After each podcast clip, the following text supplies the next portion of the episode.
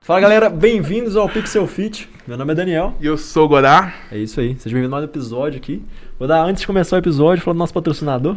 Nosso patrocinador é o Metodologia Conclave, beleza? Dá uma clicada nesse link que tá aí no chat, aponta a câmera pro QR Code e dá uma lida na frase que tá passando aqui na tela que é real, beleza?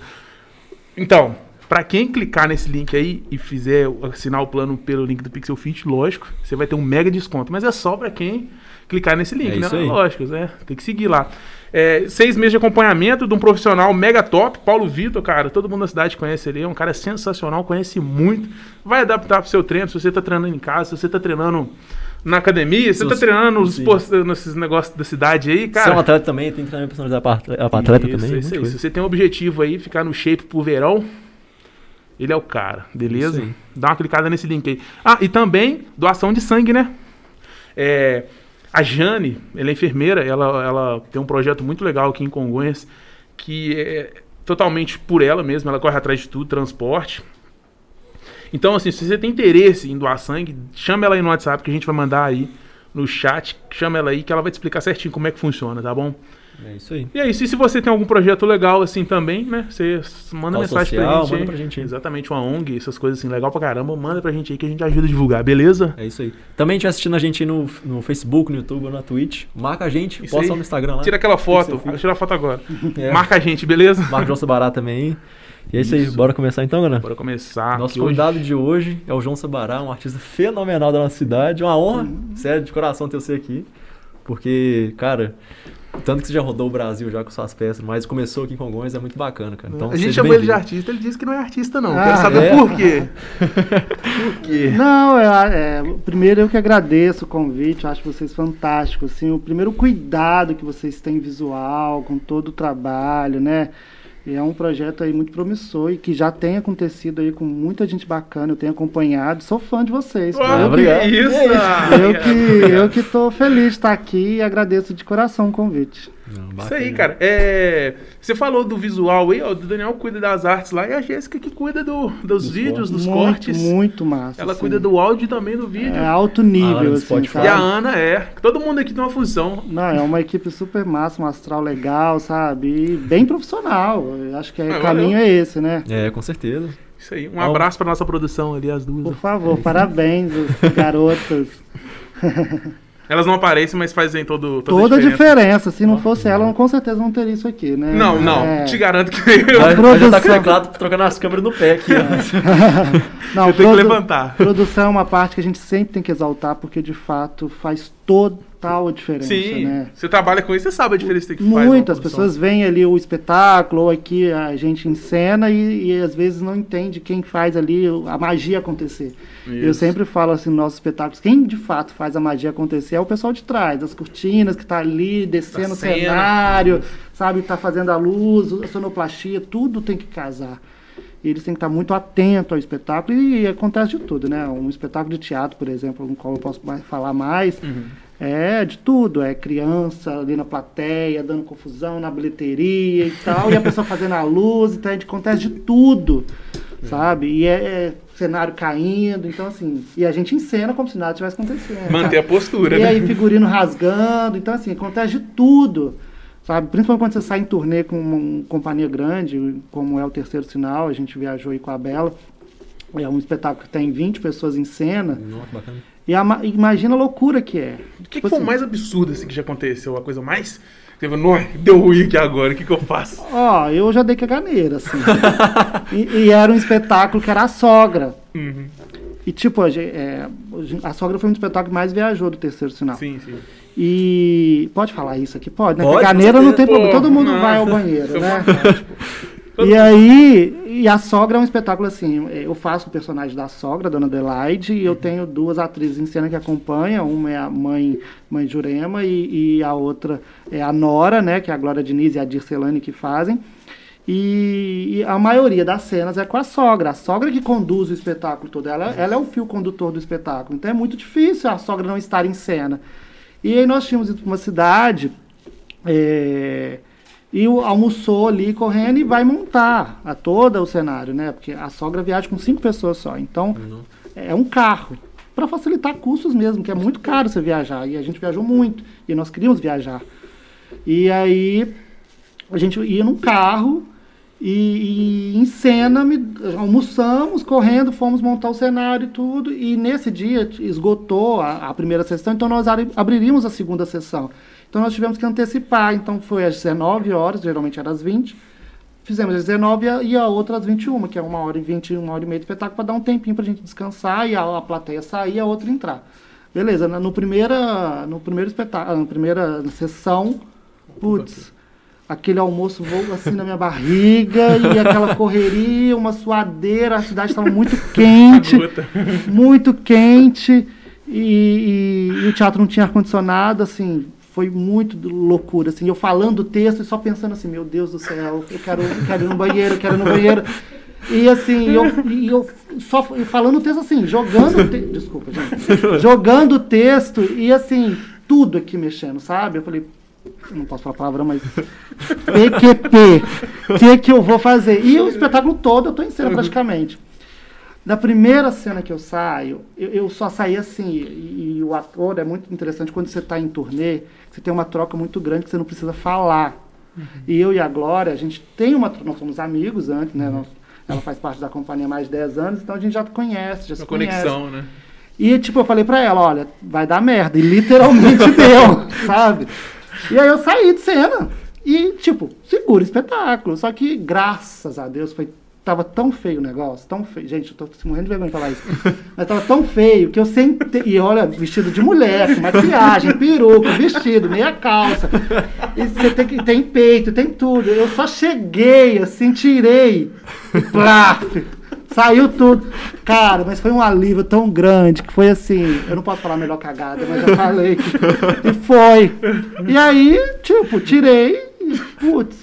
Aí eu fiz o espetáculo assim, já livre, leve e solto, literalmente. Assim. Você volta até melhor. É, aí eu acho que foi assim, a, a situação mais delicada que eu passei em cena, sabe? Porque foi no início do espetáculo. Eu, eu lembro que eu saía, e olha aqui, essa cena eu saía para colocar, era uma cena de um mercado, eu saía para falava que ia no mercado.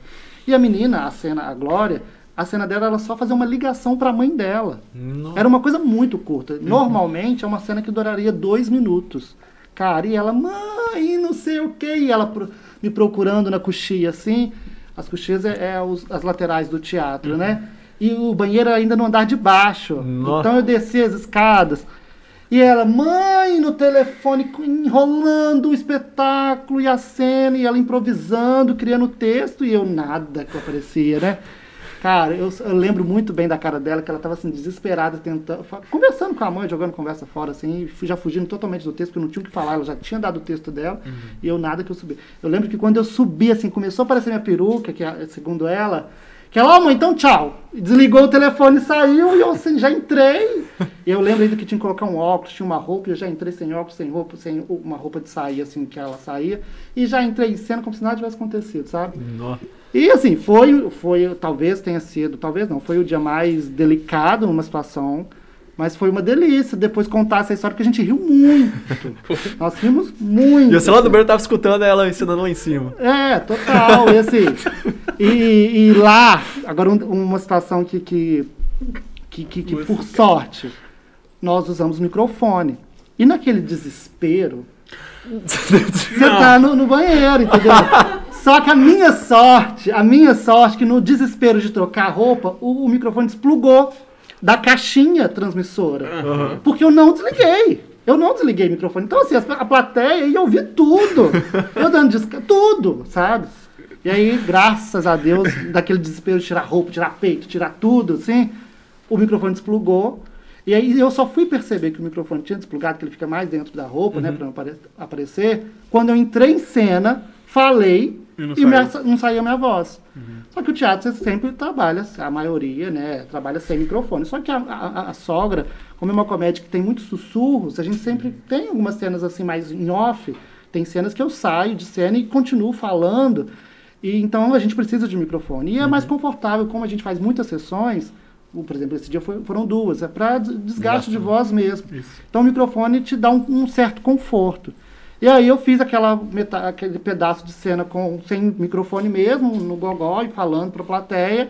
E depois em cena mesmo, falei, ah, gente, peraí que eu vou arrumar meu microfone, e aí já vai. A sogra permite esse improviso e a plateia adora, sabe? Acontece de tudo, assim.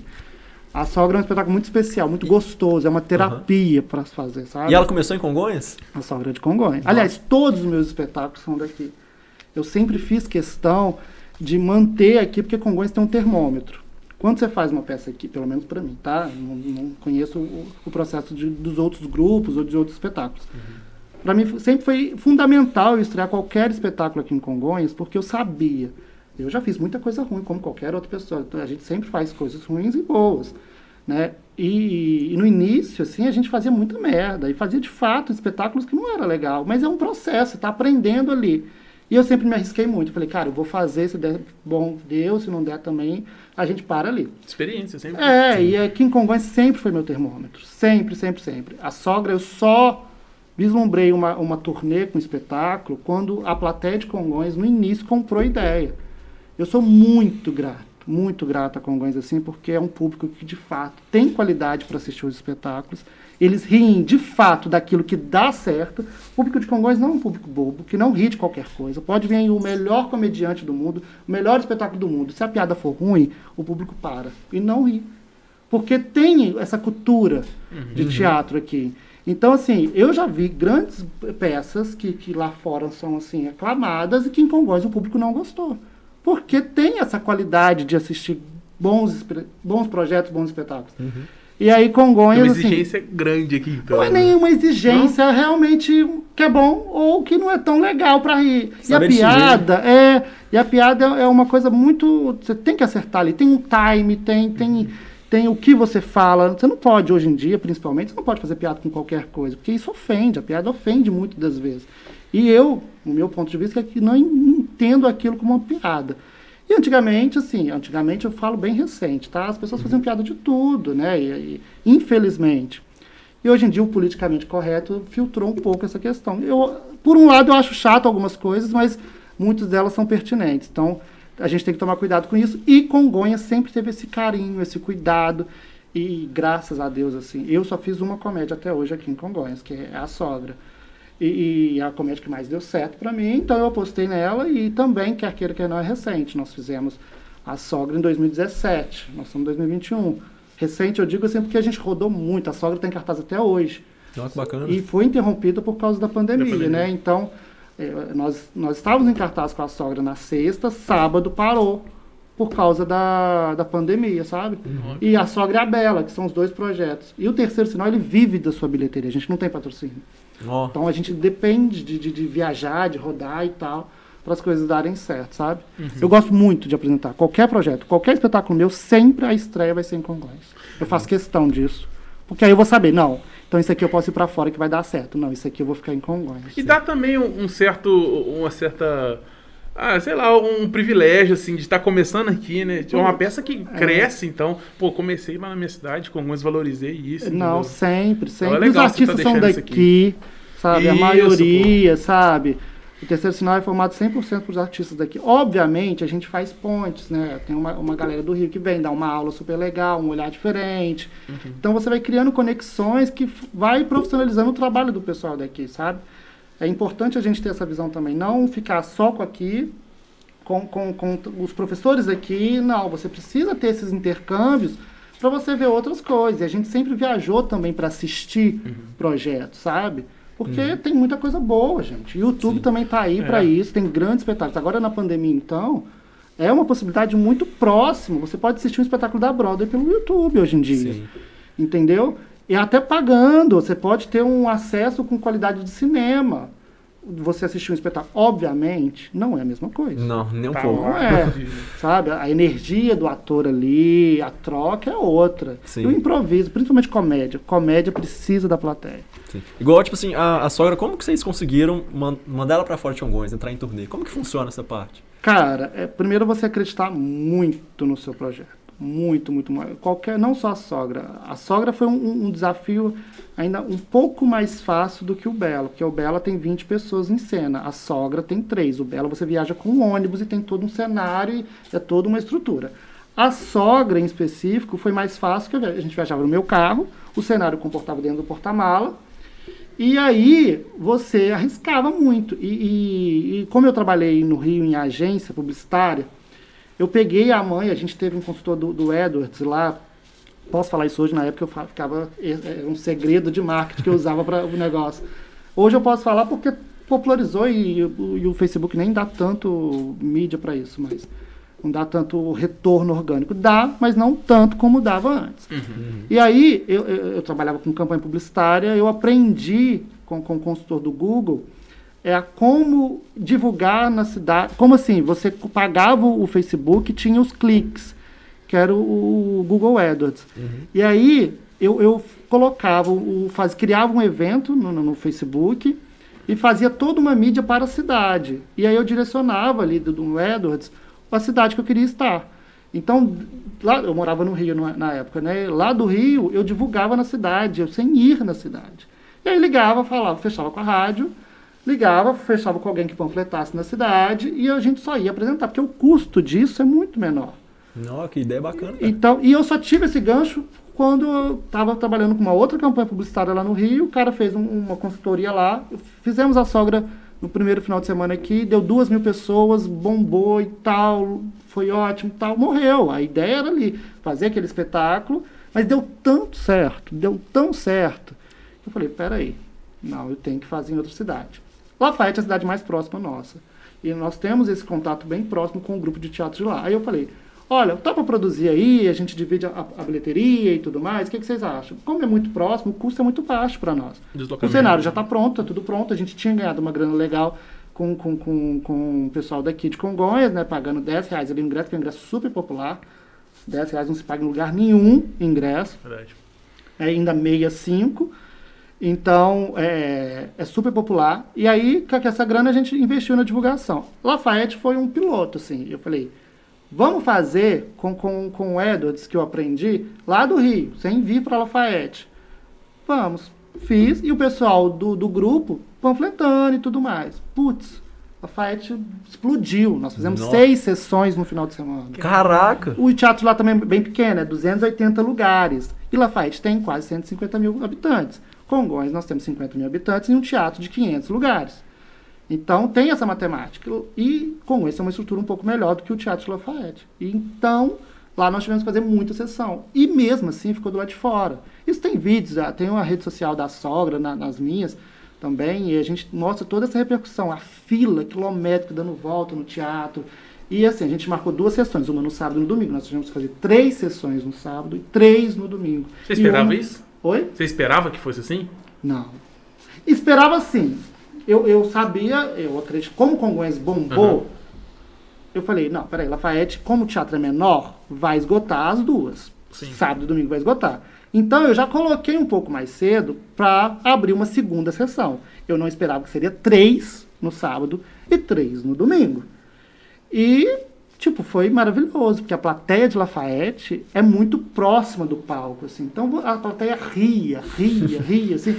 Então ali eu falei, cara, acabou, vamos viajar. A gente tinha uma grana de reserva gasolina e tudo mais. Aluguel de teatro é muito caro.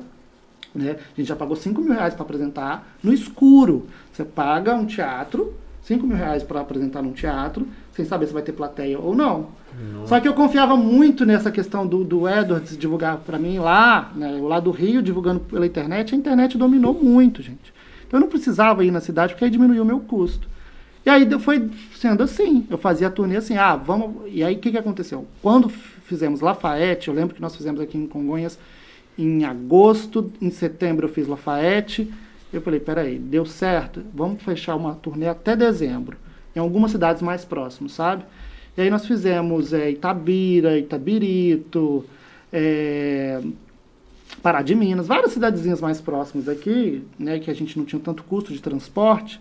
Vamos ver se vai dar certo. E aí foi esgotando todas, esgotando Nossa. todas, todas, todas. E, se nós fizemos a sogra, assim, olha que a sogra já tem mais de 100 apresentações. É, Nossa! mais de 100. Em pouco tempo, tá? A gente, né, a pandemia começou em 2020, né, ali em março de 2020. Se você pensar que em 2017 nós fizemos, é, estreamos em agosto, nós fizemos setembro, outubro, novembro, dezembro, e aí depois nós fizemos dois anos só e viajamos em mais de 100 cidades. É muita coisa.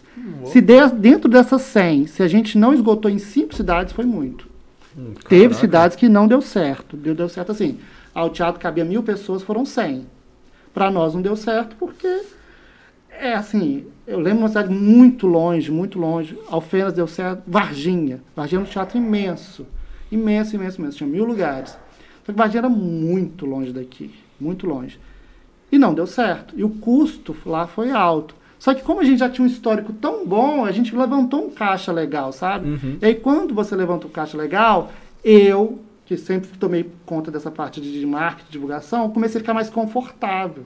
Quando você depende daquilo, você faz a coisa mais assim, é, você, você dá seu sangue. Não, você dá seu, você quer muito. Ah, tá. Depois que o negócio foi dando certo, dando certo, eu falei, ah, vai dar certo. E aí eu fui me desleixando assim, sabe? E aí, aí nessa cidade, mas foi bom pra mim, porque eu falei, não, peraí, a gente tem que fazer igual na primeira cidade, investir a mesma coisa, aí, só que cada cidade é uma cidade. Congonhas tem essa cidade, tem esse costume. Lá não tinha tanto. Então, assim, precisa fomentar. ó, e aí é um- a parte pública, né? Precisam ter. Igual, por exemplo, eu tenho noção que quando voltar as coisas, não vai ser como era antes. Sim. Tenho plena consciência disso, porque o costume de ir ao teatro não existe, sabe? Ah, mas eu acho que esse tempo que a gente ficou parado vai criar uma certa necessidade de sair pra fazer as coisas. Por um momento, sim. Porém, as pessoas vão dividir ali. Pera, ai, mas Netflix é tão melhor. Vou É, gastar criou o hábito dinheiro, também, sabe? né? Já cria-se um costume. O corpo acostuma. Uma raiz dentro de casa. É, infelizmente. Infelizmente, porque isso está deixando as pessoas cada dia mais doentes, sabe? É, obviamente, todo mundo tem que tomar cuidado e eu prezo por isso, ainda mais eu que perdi meu pai pela Covid, tem um mês e pouco. Então, eu quero muito que todo mundo se cuide. Mas eu, eu quero muito cuidar da minha saúde mental e também quero que todos os meus amigos, todos vocês, tenham uma boa saúde mental para que a gente possa voltar ao novo normal, né? Porque o normal nós não vamos voltar. Não, não vai ser a mesma coisa, não. É o novo. Eu tenho muito medo. A verdade é essa. Hoje, hoje, voltando, ah, voltou, acabou tudo. Uhum. E eu vou estudar muito como é que eu vou viajar. Eu já, jamais não, porque eu nunca falo jamais para as coisas. Mas assim, eu vou estudar muito qual é a melhor maneira de ir para uma cidade, de arriscar. Putz, isso, a sogra é tão fácil, porque se der merda, se não der público, se a gente não ganhar grana, é tá num carro, você vai gastar o quê? A gasolina, o aluguel do teatro ali, tarará, beleza. Não é um prejuízo assim que É, é um prejuízo. É um prejuízo, mas não é aquela coisa prejuízo. que Agora, faliu. A e exemplo. a Fera, putz, tem que dar certo. É. Porque você paga um ônibus que é caríssimo, é- era 5, 6, 7 mil reais uma viagem com, com- com esse elenco. E você paga alimentação de toda essa galera, você É. paga hotel de todo mundo. Então, assim, é um investimento altíssimo. Pra, pra- Então, assim, a Bela Fera sempre foi um produto que eu tive mais medo. Mas aí eu sempre tive muito cuidado. Só que é um produto muito famoso. Então eu já tinha esse gancho, sabe? Já tinha só e o filme também tinha acabado de ser lançado. Então tem todas essas questões que impulsionam o projeto. Você aproveita o hype, né? É, e aí vai dando certo, sabe? E nós tivemos um cuidado muito grande de fazer uma produção muito muito cautelosa, com com um cenário assim que impressionasse, com figurino. Putz, eu gastei 20 mil fazendo a Bela Fera, sem ter um centavo. É aquilo que a gente estava conversando, né? É apostar. e é bom de apresentar em Congonhas é isso, que Congonhas você pendura, né? Você faz a conta ali e fala, ah, daqui a pouco eu volto aí e te pago. e você se arrisca, se você vai pagar ou não, coitado. Eu já devi tanta gente aqui em Congonhas que, ah, o homem lá do tecido, ai, moço, espera aí, na segunda-feira eu te pago. Ah, não, você é o filho do divino, não sei o quê, daqui a pouco... Graças a Deus, graças a Deus. Ó, recente, a- os últimas produções eu sempre paguei. As, as mais antigas eu já nem lembro se eu devia ou não, mas se não me cobrou, aí o problema. Cara, Mas, O SPC já, já esqueceu, já. é, já caducou o que eles falam. não, e Congonhas é bom que, não, pelo menos assim, os fornecedores que nunca colocou meu nome no SPC e Serasa, eu acho, acredito eu. né? É ótimo, né? Mas é porque é de boca, né? Você faz assim, não, É. segunda-feira eu volto aí. Eu sempre falava que porque assim, o espetáculo geralmente é sábado e domingo, você sábado e domingo, então na segunda-feira você tinha a bilheteria ali pra pagar. Mas te- deu, deu certo, assim, pelo menos a sogra e a Bela e a Fera, todo mundo, todos os nossos fornecedores daqui de Congonhas estão pagos e, ótimo. e qualquer coisa também a gente dá um ingresso ali, aí leva a família e já dá um. Eu choro muito, tá? Eu choro Ah, muito. tem Um tecido que é 50 reais e eu quero o melhor tecido, porque. Putz, você vai fazer um espetáculo vai rodar o Brasil todo, você tem É. que ter o melhor figurino. Graças a Deus eu tenho um anjo ali no terceiro sinal, que é a Letícia Romero, que é uma grande figurinista aqui de Congonhas, que ela tem um, um cuidado, ela borda, ela faz assim figurinos que de fato impressionam, sabe? E é todo um conjunto, é aquilo, a produção, igual que vocês estão falando das meninas. É, é quem está ali por trás que faz a magia acontecer. Então, a pessoa está ali três meses costurando cada figurino. A Bela e a Fera tem mais de 40 figurinos. Nossa. Nós temos 20 atores, cada ator tem dois figurinos no Dois mínimo. figurinos. Tem gente que tem três. A Bela, por exemplo, tem três figurinos. A Fera tem quatro figurinos. Então, assim, é uma produção mesmo. Ali os camarins ficam cheios e as trocas são rápidas. A Fera, quando tem a morte, vocês conhecem a Bela Fera, né? gente? Sim. Ó, a fera, quando morre, a, a troca da magia, que ela morre ali em frente à plateia, tem que ter uma troca muito rápida. É 12 segundos para o ator trocar e se transformar em príncipe. Então a gente tem que construir um figurino rápido, que ele, que ele quase tira e já em- por baixo já está a roupa toda. E, aí, e é tudo bordado, com muito detalhe, sabe? Então, assim. É, Até isso é ensaiado. tudo, tudo, tudo, tudo, sabe? Eu quis fazer assim um espetáculo com alta produção, com muita cautela, com muito ensaio. Um, porque eu sempre acreditei nos artistas daqui, os artistas do terceiro sinal são pessoas que cantam, dançam e atuam, e a gente sempre fez essa ponte com artistas de fora, com artistas daqui, para a gente cada dia mais capacitar. Óbvio, óbvio que a gente tem muito a aprender, mas a gente sempre teve essa linha, esse cuidado de fazer assim uma parte vocal e é tudo ao vivo, não tem nada gravado. As pessoas depois assistem e falam assim, nossa, mas vocês estavam dublando, né? É do filme, né? Porque a, a Bela, que é a Dalila, ela tem uma voz muito de princesa da Disney, mas é a voz dela, ela conversa assim. E então as pessoas falam, não, ela tá dublando a menina que faz da Disney, né? Eu falei, não, é ela mesma. Aí quando vai conversar com a Dalila, ela fala, meu Deus, Aquele choque. e ela canta, sabe? É muito bonito, assim. A Bela Fera é um dos projetos que eu mais tenho orgulho de apresentar para qualquer. E é um espetáculo que aonde que a gente vai, a gente vende facilmente. Sabe? E Até online. Online eu já vendi para várias prefeituras só com DVD. Porque como ele tem projeção em 3D, a plateia tem cenas, por exemplo. Eu acho que esse foi o gancho. Hoje, hoje em dia é muito difícil você levar o público ao teatro, principalmente criança.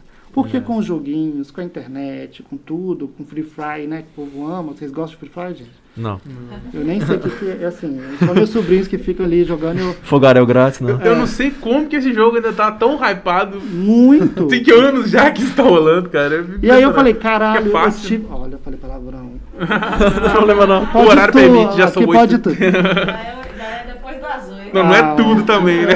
Ai, que bom, senão eu já ia Não, não. aqui. Não, né? Meu sobrinho ainda vai me julgar. É. Não, cara. E olha que a gente tá falando de criança, né? E aí, eu, quando eu vi meu sobrinho ali, eu falei, putz, se se eu juntasse isso aí com um espetáculo clássico, eu acho que vai dar uma liga, assim.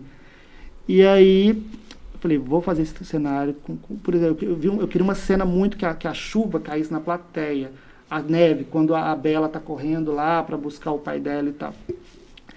E aí eu fui estudar, fui estudar, fui estudar, e eu fui fazendo pinguim por pinguim. Como eu, eu estudei marketing, eu desenvolvi um trabalho com, com softwares, então eu faço edição de vídeo também e tal. Então eu fui desenvolvendo pinguinho por pinguinho, assim, e fui jogando 3D na tela. Então quem está na plateia assistindo, um dia eu quero voltar muito a fazer aqui, vocês vão ser convidados para assistir. E quem está aí em casa já assistiu e sabe o que eu estou falando, a Bela Fera apresentou mais de 10 vezes aqui. Então, quem está na plateia tem uma cena, não só essa, tá? Tem várias cenas, mas essa é a cena mais real para mim, porque realmente o pingo parece estar caindo na pessoa. Então as crianças ficam assim, e é uma- um espetáculo de uma hora e meia. Você tirar uma criança de um telefone, dentro de casa e tudo mais, uma mãe, um pai, para ficar uma hora e meia assim, gente, é um desafio. É, É bastante. muito, é muito grande o espetáculo para uma criança. Graças a Deus. É um espetáculo que a criança não chora. Porque geralmente infantil assim, as crianças ficam, ah, aquela chatice.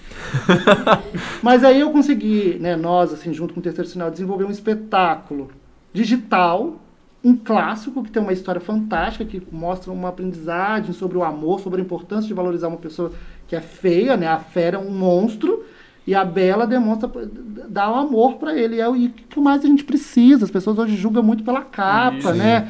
Ela aponta o dedo, o que é feio hoje em dia ninguém quer. E a Bela a Fera tem esse lado, conta essa história, e aí você atribui isso com o digital, com, com a tecnologia, com o que eles querem ver e tudo. Então eles conseguem aprender uma história vendo uma coisa que eles curtem, que é da área deles. E aí, putz, bombou, assim. Caiu bem. Como que é o processo de montagem da equipe? Você, você pega já profissionais, você já pega pessoas iniciantes e treina? Não, assim, Como... a gente tem uma equipe fixa, né? A gente tem a companhia, tem um projeto Terceiro Sinal, uhum. que nós somos, que nós temos 400 alunos hoje. Nós ah, iniciamos com 700 alunos, mas aí pandemia, para tudo. Hoje nós temos 400 alunos. O projeto está interrompido devido à pandemia. Nós voltamos é, quando teve aquela onda amarela, verde Sim. aqui em Congonhas e tudo nós falamos, vamos voltar com todos os cuidados e, medindo, a, aferindo a temperatura do corpo, com álcool em gel e tudo bonitinho. E aí depois foi regredindo de novo, eu falei, não, vamos, vamos parar. Vamos parar. É. E aí veio a morte do meu pai agora também, por mais que estamos em onda amarela, eu falei, não, vamos segurar um pouco as pontas. Hoje eu sou diretor artístico, do, do não sou presidente mais do Terceiro Sinal, sou diretor artístico. E, e aí a gente tem essa escola de teatro, de dança, de música, de técnica. A gente tem crianças lá de 3 anos e tem senhoras de 80 anos fazendo aula.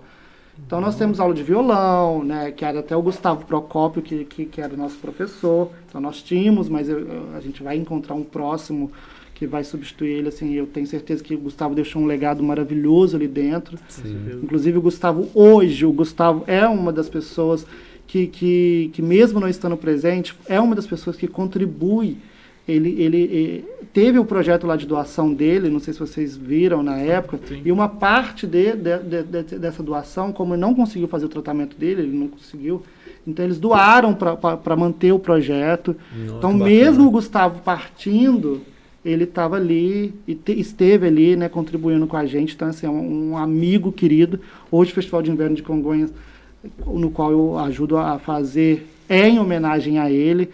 Então, assim, tem sido muito especial. Sim. E aí a gente tem essa escola, essa escolinha. Só, é, falando um pouquinho dele, ele, ele, eu vejo que ele é um cara tão especial assim que. Todos os convidados, to, Todos que vieram aqui depois que ele morreu comentou um pouco sobre ele. Cara, então, assim, Gustavo... ele é um cara que deixou um legado, um negócio muito Sim. legal. E, assim. e, uma coisa é seguinte, tipo assim, mais da metade dos convidados que passaram é, foi ele que indicou. Ele que indicou. É, é muitos Sim. deles. Que massa. Ele que indicou. Putz, o Gu é um amigo assim muito especial, muito querido, assim, é uhum. nosso nós trabalhávamos juntos todos os dias, praticamente, sabe? Ele era professor do terceiro sinal, porém nós estávamos em construção de um projeto autoral. Eu tinha escrito uma uhum. peça, né? Ainda estava escrevendo e tudo mais, e o Gu estava compondo as músicas desse espetáculo. Nossa, que bacana. É, então assim, é, e nós estávamos falando o tempo todo. E além desse, nós tínhamos um outro projeto, que é um, um musical também infantil, na mesma linha da Disney, que ainda nós vamos anunciar, que está tendo ensaiado já, Nossa, toda a produção. Bacana é, porque a gente deu certo, a gente está seguindo a linha, uhum. né?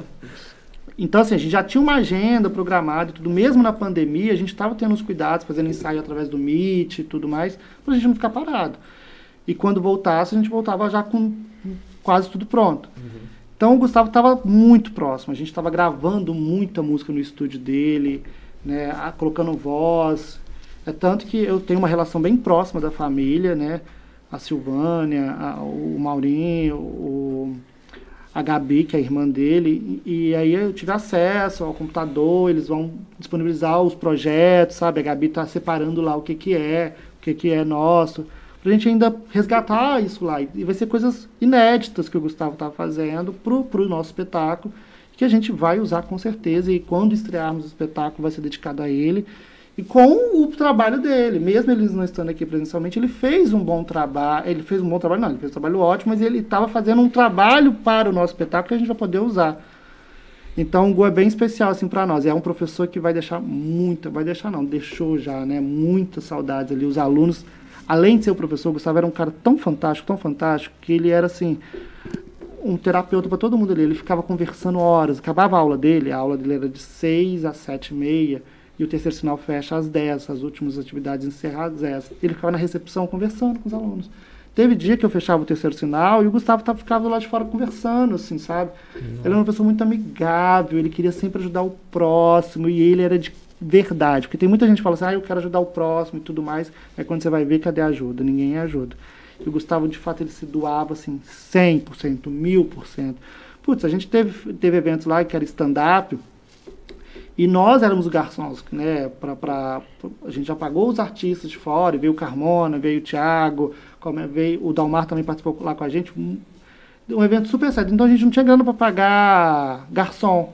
Então os professores e alguns alunos falaram, vamos ser o garçom. E o Gustavo todo desajeitado, falou, cara, eu tô aqui. E ele cantou, tocou, né, com os artistas lá do terceiro sinal, os professores fizeram uma apresentação, e uma voz e violão enquanto o público entrava. E depois falou, não, agora eu sou garçom, sabe? Não, peraí. Aí acabava o, o, intervalo de um, de um stand-up e outro, tinha uma musiquinha, né? Uhum. Não, agora eu vou lá subir pro palco. Então ele é um cara que, assim, se doava 100%. Aquele jeito dele de, de, segurar a bandeja, mas, putz, o Gustavo foi uma peça fundamental para nós. Deu não, muito, eu devo demais. muito a ele, muito, muito, muito, muito, muito, muito. Eu quero fazer assim, o um melhor para que, que, que, o nome dele nunca se, vai ser esquecido, sabe? Assim, se depender de nós, Terceiro Sinal, eu tenho um projeto ainda de ter uma, um, um, espaço onde vai ter sala da música, sala de, de, isso, sala daquilo, porque hoje a gente usa um único espaço. É um espaço muito bom, que nos atende muito bem, que tem um palco, que tem tudo, mas é uma única sala. E eu, a ideia é ter várias salas, várias aulas acontecendo simultaneamente. É a gente tem uma grade muito fechada hoje em dia. Hoje a gente só consegue ter uma aula por horário. É um espaço só, tem que ficar revezando. É, aí tem uma aula de teatro às seis, outra às sete a música 8, entendeu? E assim por diante. E a criação do terceiro sinal foi uma ideia sua ou uma ideia em conjunto com outras pessoas? É, foi minha porque assim, eu sempre quis, ter, sempre achei que aqui em Congonhas tinha um espaço cultural, era o CEARC. Eu comecei a fazer teatro no CEARC. Uhum. Eu tinha quatro anos de idade, era o Zezeca que administrava e tudo mais. E foi um projeto que, que, que acabou, infelizmente. E quando acabou, os artistas ficaram muito órfãos, assim, não tinha onde fazer, não tinha como fazer. E aí os grupos se formaram independentes, sabe? E eu sempre fiquei com aquilo assim na minha cabeça. Eu falei, putz, por que, que não tem um espaço cultural? A gente tem tantos artistas maravilhosos. Gente, e os artistas aqui são muito diferenciados. É, a gente tem, assim, dois lados. Eu, quando, quando comecei, não tenho vergonha nenhuma de falar isso, eu comecei a fazer muito teatro, eu era convidado para todos os grupos, eu era muito novo e eu já queria muito fazer, então era muito para frente. Eu queria fazer e acontecer e eu achava que eu era o melhor a todo mundo, porque você é criança, né? 10, 11, você não tem maturidade. Isso, e você é convidado para estar em todos os espetáculos, putz, você se acha o galã. o melhor da escola. O, o melhor cara do mundo. E aí eu comecei a dançar, a fazer balé. E balé é muito difícil, porque não tem homem dançando balé. E aí no balé, todos os personagens masculinos eram meus. E todos os padedês, que é uma dança em conjunto com uma bailarina, eram eu. Então eu falei, putz, eu sou melhor. E aí a gente ia para festival, eu ganhava como melhor bailarino, porque não tinha muitos bailarinos. Então assim, você concorria com dois, três e, achava, e eu ganhava, então você é o melhor. Não, não é por aí. Hoje eu entendo isso. E naquela época eu era uma pessoa que achava que, putz, eu sou melhor a todo mundo, eu sou o melhor bailarino do mundo. Tá, isso com 17 anos, meu pai falou assim, ó, você vai para o Rio de Janeiro, já que você quer viver disso. De fato, a gente tinha um trabalho muito legal. As pessoas falavam muito na cabeça do meu pai, falou, pô, seu filho é um grande artista, ele precisa, você precisa investir nele e tal. Eu estava numa época tão boa aqui, tão boa, fazendo de tudo. E, e, já viajando aqui pela região, com alguns projetos e tudo mais, fazendo aquilo que eu falei, espetáculos péssimos, como eu falei para vocês no início, que todo mundo faz merda. Então, e mesmo fazendo a merda, na, na, época, eu com 15, eu falava, nossa, é maravilhoso. E era uma merda. Eu, eu tenho gravação de DVD, eu falava, putz, eu não acredito que eu fiz isso. E eu adoro assistir, porque eu falei, não vou fazer isso de novo. eu adoro ver coisa minha, porque é ruim. Os que são bons, assim, que as pessoas falam que são bons, porque a gente que é artista nunca acha que é bom, né? E eu sempre deixei de lado. E aí eu fui pro Rio. Putz, quando você chega no Rio, você tem uma galera que estudou na, nos Estados Unidos e foi para Broadway e fez Wolf Maia e fez só trabalhou com grandes editores que fazem novela e fazem Nossa. filme e fazem tudo e você só é mais um entendeu você vai fazer teste é mil pessoas para fazer um personagem caraca um personagem é mil atores para fazer aquele papel então quando você chega lá no teste o cara fala assim nossa você é péssimo o que, que você está fazendo aqui Eu já ouvi muito isso. Muito. Não foi uma Nossa, vez, não. Caraca. É. E assim, lá é uma. é uma- é- não só lá, né? Mas assim, eu vivi uma, um- uma produtora que é vo- você é um produto. Eles querem assim um perfil e eles falam na lata, você é ruim. Você não serve. Caramba, era assim É, é mesmo? na cara. Não, e a primeira vez que você ouviu isso, como que foi, cara? Cara, eu falei, eu vou embora, eu chorei, liguei, mãe, eu não sei o que, que eu sou muito bom, e não sei o que. Ela falou, meu filho, calma, não sei o Eu desesperado, tipo assim. A questão da E gente. eu morava sozinho. Eu, minha casa, nós somos seis, seis irmãos, meu pai e minha mãe, né? Então minha casa sempre foi muita gente, aquela falação, aquela gritaria. Meu pai sempre falou muito alto. Então a gente tem essa, esse costume. Eu falo muito, vocês já perceberam, né? Pode continuar. Fique à vontade. E aí, o meu pai, a gente sempre teve.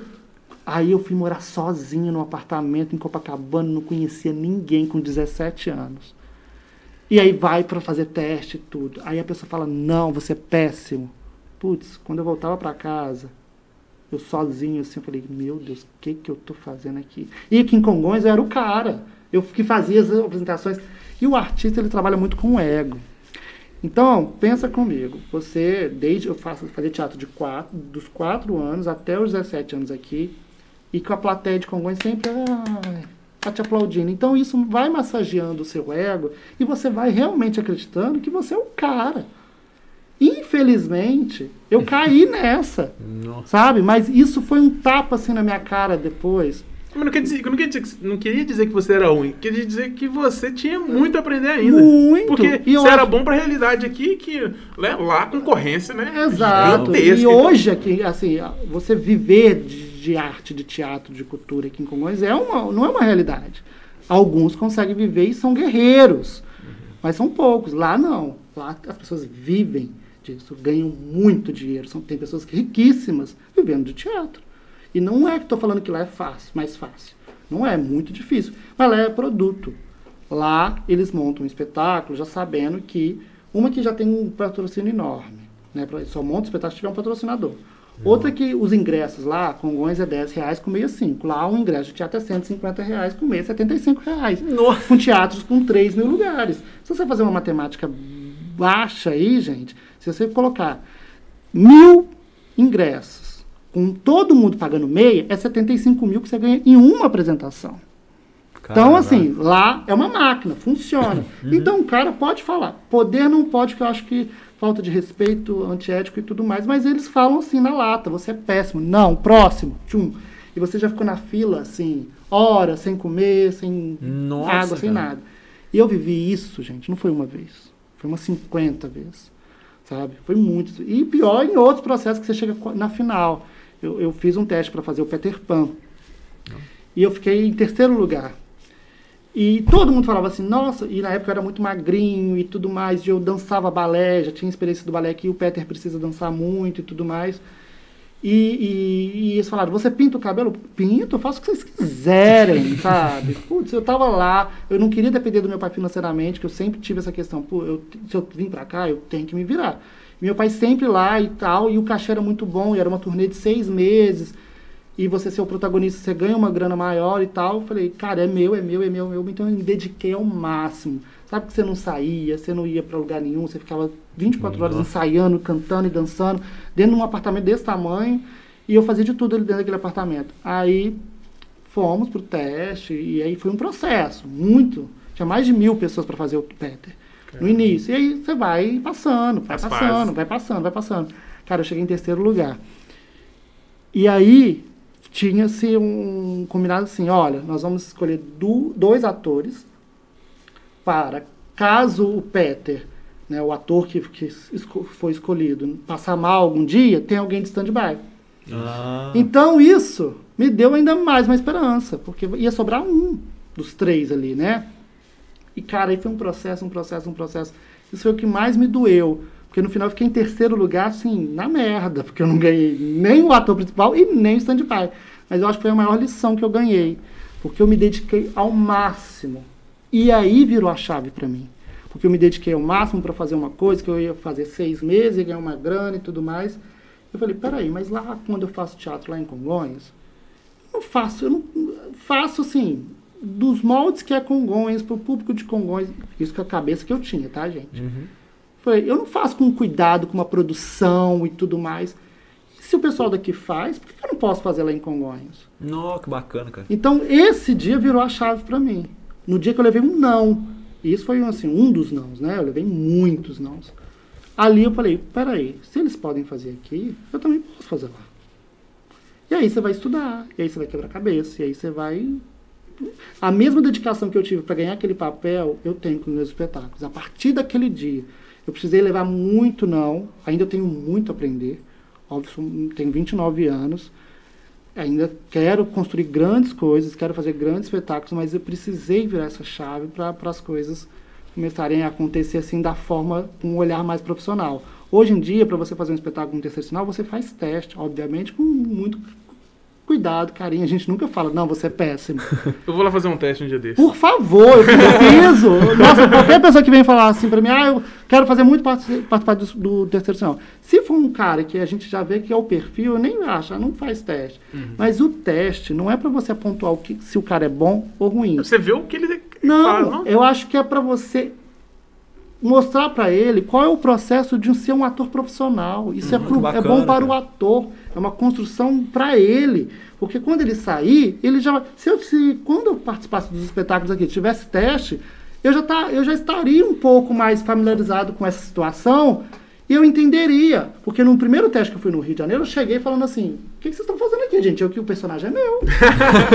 Confiança lá em É, cima, né? total. Eu falo, o que, que é isso? Que monte de gente é esse? Porque aqui em Congonhas eu sempre fui convidado, eu era o primeiro, eu era o principal. Então, Você pensou que seria o mesmo. eu achei, eu, eu sa- saí do, de Congonhas falando, não. Que choque. Ixi, amanhã eu tô na Globo. Ih, tô fazendo coisa. Cara, eu fiz muita figuração na Globo. Fiz Sério? Muita. E, Putz, a Globo, assim, não posso falar que, que, que- é uma empresa ruim, mas é uma empresa que figuração lá é humilhada. É humilhada de fato, que você não pode beber água. Nossa, então eu E que eles, sentar meu sorriso aqui. e eles já. retêm a sua identidade. Gente, isso é uma, uma- As pessoas acham, e Congonhas tem essa cabeça. Tá na Globo, tá famoso, tá rico. Mentira. Mentira. Eu fiz dois seriados na Globo. Quem sabe que eu fiz esse seriado na Globo? Caraca. Ninguém sabe. Isso que era elenco de apoio, meu nome ainda, tá? Não era nem papel, assim, era elenco de apoio. Nós fizemos é, um até com o Fiuk, que foi um especial de Natal. Qual era a minha cena? Jogar uma lat- Era um show que ele fazia lá e eu jogava uma latinha na cara dele e ele revidava assim comigo. Pronto, era essa cena. Isso foi pro ar. Alguém viu? Não. Porque você parece assim. E é dias de gravação. Dias de gravação. Pra aparecer um instantezinho ali. Pra- é uma, uma besteira. E, cara, você estuda, e você tem DRT, e você faz todo um Caramba. esquema pra fazer isso. Então, televisão é uma ilusão. Eu, hoje, se alguém te perguntar, você prefere fazer uma novela das nove ou quer fazer um espetáculo de teatro? Eu falo, na hora, teatro, meu amor. Quem é novela das nove perto de um espetáculo de teatro? Sabe? Eu nunca. Na, quando eu fui, eu tinha, nossa, eu quero estar na Globo. Hoje em dia eu abomino, assim. Se tiver um convite, gente, obviamente nós estamos, né? Nós somos inteligentes, É. mas eu faria para fazer um marketing para me bombar um espetáculo meu. Sim. Para isso, com esse intuito. Mas televisão. Cinema é outra, outra vibe, tá? Mas televisão é uma ilusão total. Uma você ganha nada. Eu tinha muitos amigos que faziam malhação e o salário era de 3 mil reais. E assim, 3 mil reais no Rio de Janeiro não é nada. Custo de vida lá é bem maior. Muito, mano. mais 3 caro mil coisas. reais não é nada. Você Não, passa e- e- O fome. aluguel lá é mil reais. Agora, tipo assim. Mil reais Mil- numa assim, mais favela. barato que eu tô Mil falando. reais é numa comunidade, mil Aham. reais é num lugar que com, com bandido e com muita gente Isso. perigosa, é em, é em local precários, assim, mil reais, sabe? Aluguel no Rio de Janeiro é um absurdo. Absurdo não. Você tem uma imagem maravilhosa. O Rio de Janeiro é um cartão postal, é, Uhum. né, é uma cidade. Eu amo, amo, amo o Rio de Janeiro. Amo, mas é muito caro. É muito Eu já, caro. eu já vi uma vez, tipo assim, um- uma entrevista de um diretor da Globo, que, tipo assim, ele mostrou que ele tinha um episódio da, da novela. Ele grava uns umas três horas E, tipo assim, ele senta com o editor, velho, ele corta um monte de coisa, mas é muita coisa. Então, tipo, às vezes você ensaiou o trem, tipo assim, a semana inteira e o cara cortou, simplesmente. Não, corta. Gente, televisão, 30 segundos de uma televisão é milhões. Você vê pelos comerciais. Eu teve uma vez que eu vi um negócio do Pânico, eles iam trazer um ator da Globo pro Pânico. Aí fez aquela cerimônia toda, não, quem será o ator? Aí foi ver, o cara apareceu, tipo, 10 segundos numa cena, uma vez na malhação. Ah, entendi. É. Aí eles fizeram aquela cerimônia do quem que será o O cara? Ator da Globo, aí o É, cara só fez uma ponta. O cara fez o Tiquinho, ele entregou um negócio pra É. pessoa, falou uma coisa e deu ali na cena, nunca mais apareceu. Cara, e é uma ilusão toda. Obviamente, paga muito bem para os grandes nomes, ou para um QI muito grande, ou para um, um cara que vai fazer um teste de sofá e realmente funciona e acontece, e aí sim você vai ganhar ali porque o cara é o diretor, é o, o escritor, e ele vai, te pa- ele vai. Não, esse ator aqui vai ganhar X, tá? E isso acontece, gente. Infelizmente, isso acontece. Eu, graças a Deus, assim, tive duas experiências mais de, de atuar mesmo, que foi elenco de apoio, eu nunca fui elenco principal. E fiz muitas figurações, porque figuração lá paga 70 reais. E a diária. Você chega às 7 da manhã para gravar e sai a hora que tiver que acabar, não tem horário para sair. Eles retêm a sua identidade. Eles retêm, você não pode pegar a sua identidade. Por que, que eles retêm a sua identidade? Para te segurar. Isso eu tô falando, gente, foi em 2009, quando eu fui pro Rio de Janeiro. Não sei como é que é hoje, mas na época a experiência que eu tive foi essa. E pega a sua identidade e pronto, você tem que ser obrigado a ficar ali. Aí, se tem noturno, eles te pagam, tem um buffet que dá essa alimentação. Mas, cara, gravação é, é- é pauleira. A galera trabalha muito para ir ao ar, tipo, 30 segundos. É uma cena que fica um dia inteiro gravando e é de fato um dia inteiro. A Globo é uma empresa foda. Foda. A pipoca que tá. Eu lembro assim de umas cenas que a gente tava numa entrada de um show, que foi esse show que eu joguei a, a, a Latino Fiuk. Na entrada, assim, aí tem a pipoca, a pipoca de verdade. Sabe? É o carrinho, as luzinhas, é, tu- é tu- tudo de verdade. É uma estrutura muito bem feita, é um cuidado, é um olhar regrava, regrava, grava, regrava, e aí muda tudo, e muda cenário, e muda câmera. Cara, é uma pauleira, assim. É muita. E é muita gente trabalhando ali por trás, muita gente. Sabe, uma cena boba. E, e esse especial de Natal, um especial de Natal, foi um dia só que foi ao ar na Globo.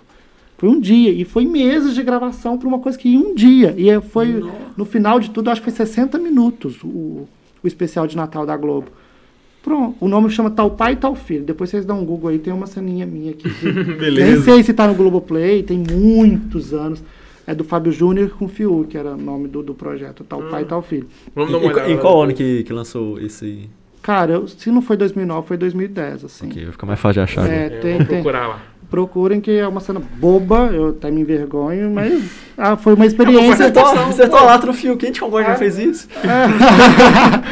Foi uma, mas não acertei nele, não, porque tinha dublê pra isso, tá? Ah. Você é? é, lógico, depois você erra lá e acerta de verdade, né? É, é, Pô, cara, que é você um fez cuidado, vocês não têm noção. tipo assim, é muita, é muito.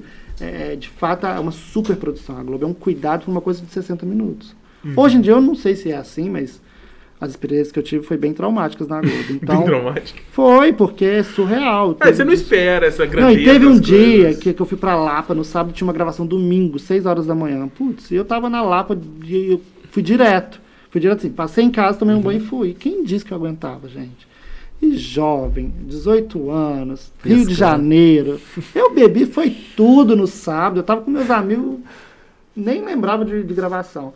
Aí no outro dia o produtor, João, João, João, João, João, ligando, ligando, ligando. Eu falei, não, vambora.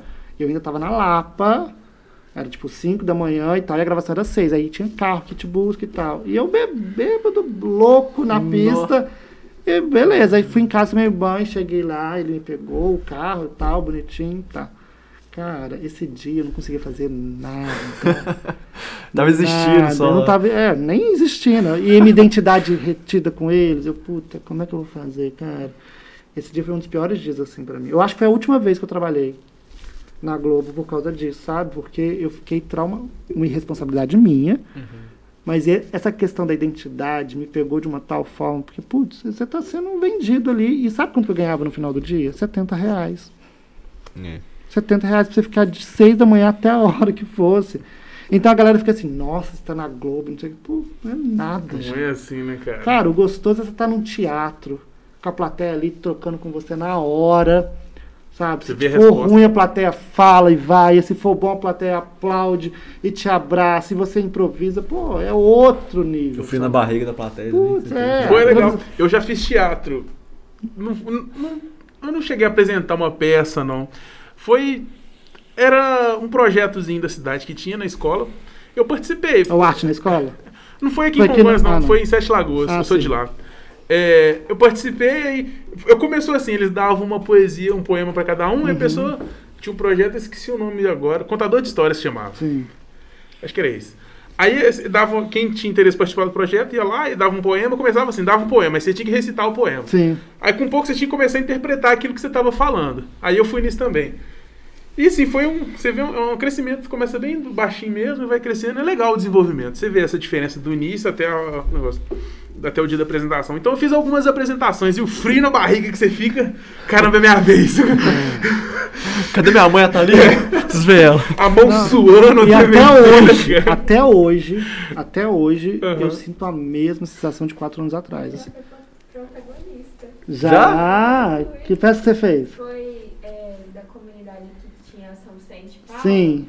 Aí eu fiz um anjinho, sabe? Aí bacana. era de, de drogas e tal. Sim. Aí eu era o anjinho principal Ó. lá. que Ficava com a menina, aí no final eu acabei morrendo, né? O anjo morreu.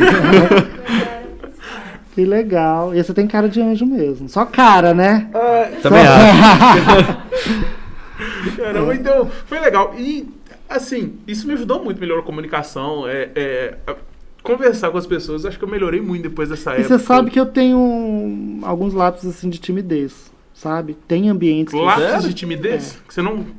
Tem ambientes que eu me travo Ah, total. Caraca. E todo mundo fala, ah, João, para, de graça, que você, né, você faz teatro. E uma péssima coisa que as pessoas falam, ah, você faz igual. A sogra popularizou muito aqui em Congonhas, principalmente, tudo mais, e eu andava aqui na rua. Aí a pessoa, ah, sogra, faz uma piada aí pra mim. Nossa. Nossa, aí já arrebenta, né? Ai, faz a sogra aí pra mim. Cara, isso já aconteceu ali no checkmate, por exemplo, o povo bêbado no bar, de- no banheiro, cara. Você é a sogra, não é? Eu, eu falei, sou. E tipo assim. Podia só falar parabéns, fila cara. pra trabalho." mijar, sabe? É todo mundo bêbado. Eu tô falando bêbado como vocês acham que eu devo beber assim, horrores. Não. Ah, socialmente. Socialmente. Nada, Isso, você foi socialmente. bêbado pra Globo, o que, que eu vou esperar de você? não, eu não quero bebo socialmente. É, e aí o cara, não, faz aquela piada pra mim que não sei o que. Aquilo que você falou da poeira, por exemplo, é uma coisa que pff, Congonhas, qualquer lugar que eu ia, tipo aniversário da família, ah, o João vai contar piada pra nós. Eu falei, não. Cara, isso aqui é o João. E, e as pessoas não têm essa maldade que pra você entrar num personagem precisa de tudo. Eu dependo de caracterização. Eu não consigo virar a chave assim, agora eu sou o personagem. Não sou, não existe isso. Sabe? Aqui eu estou o João, tô batendo esse papo com vocês.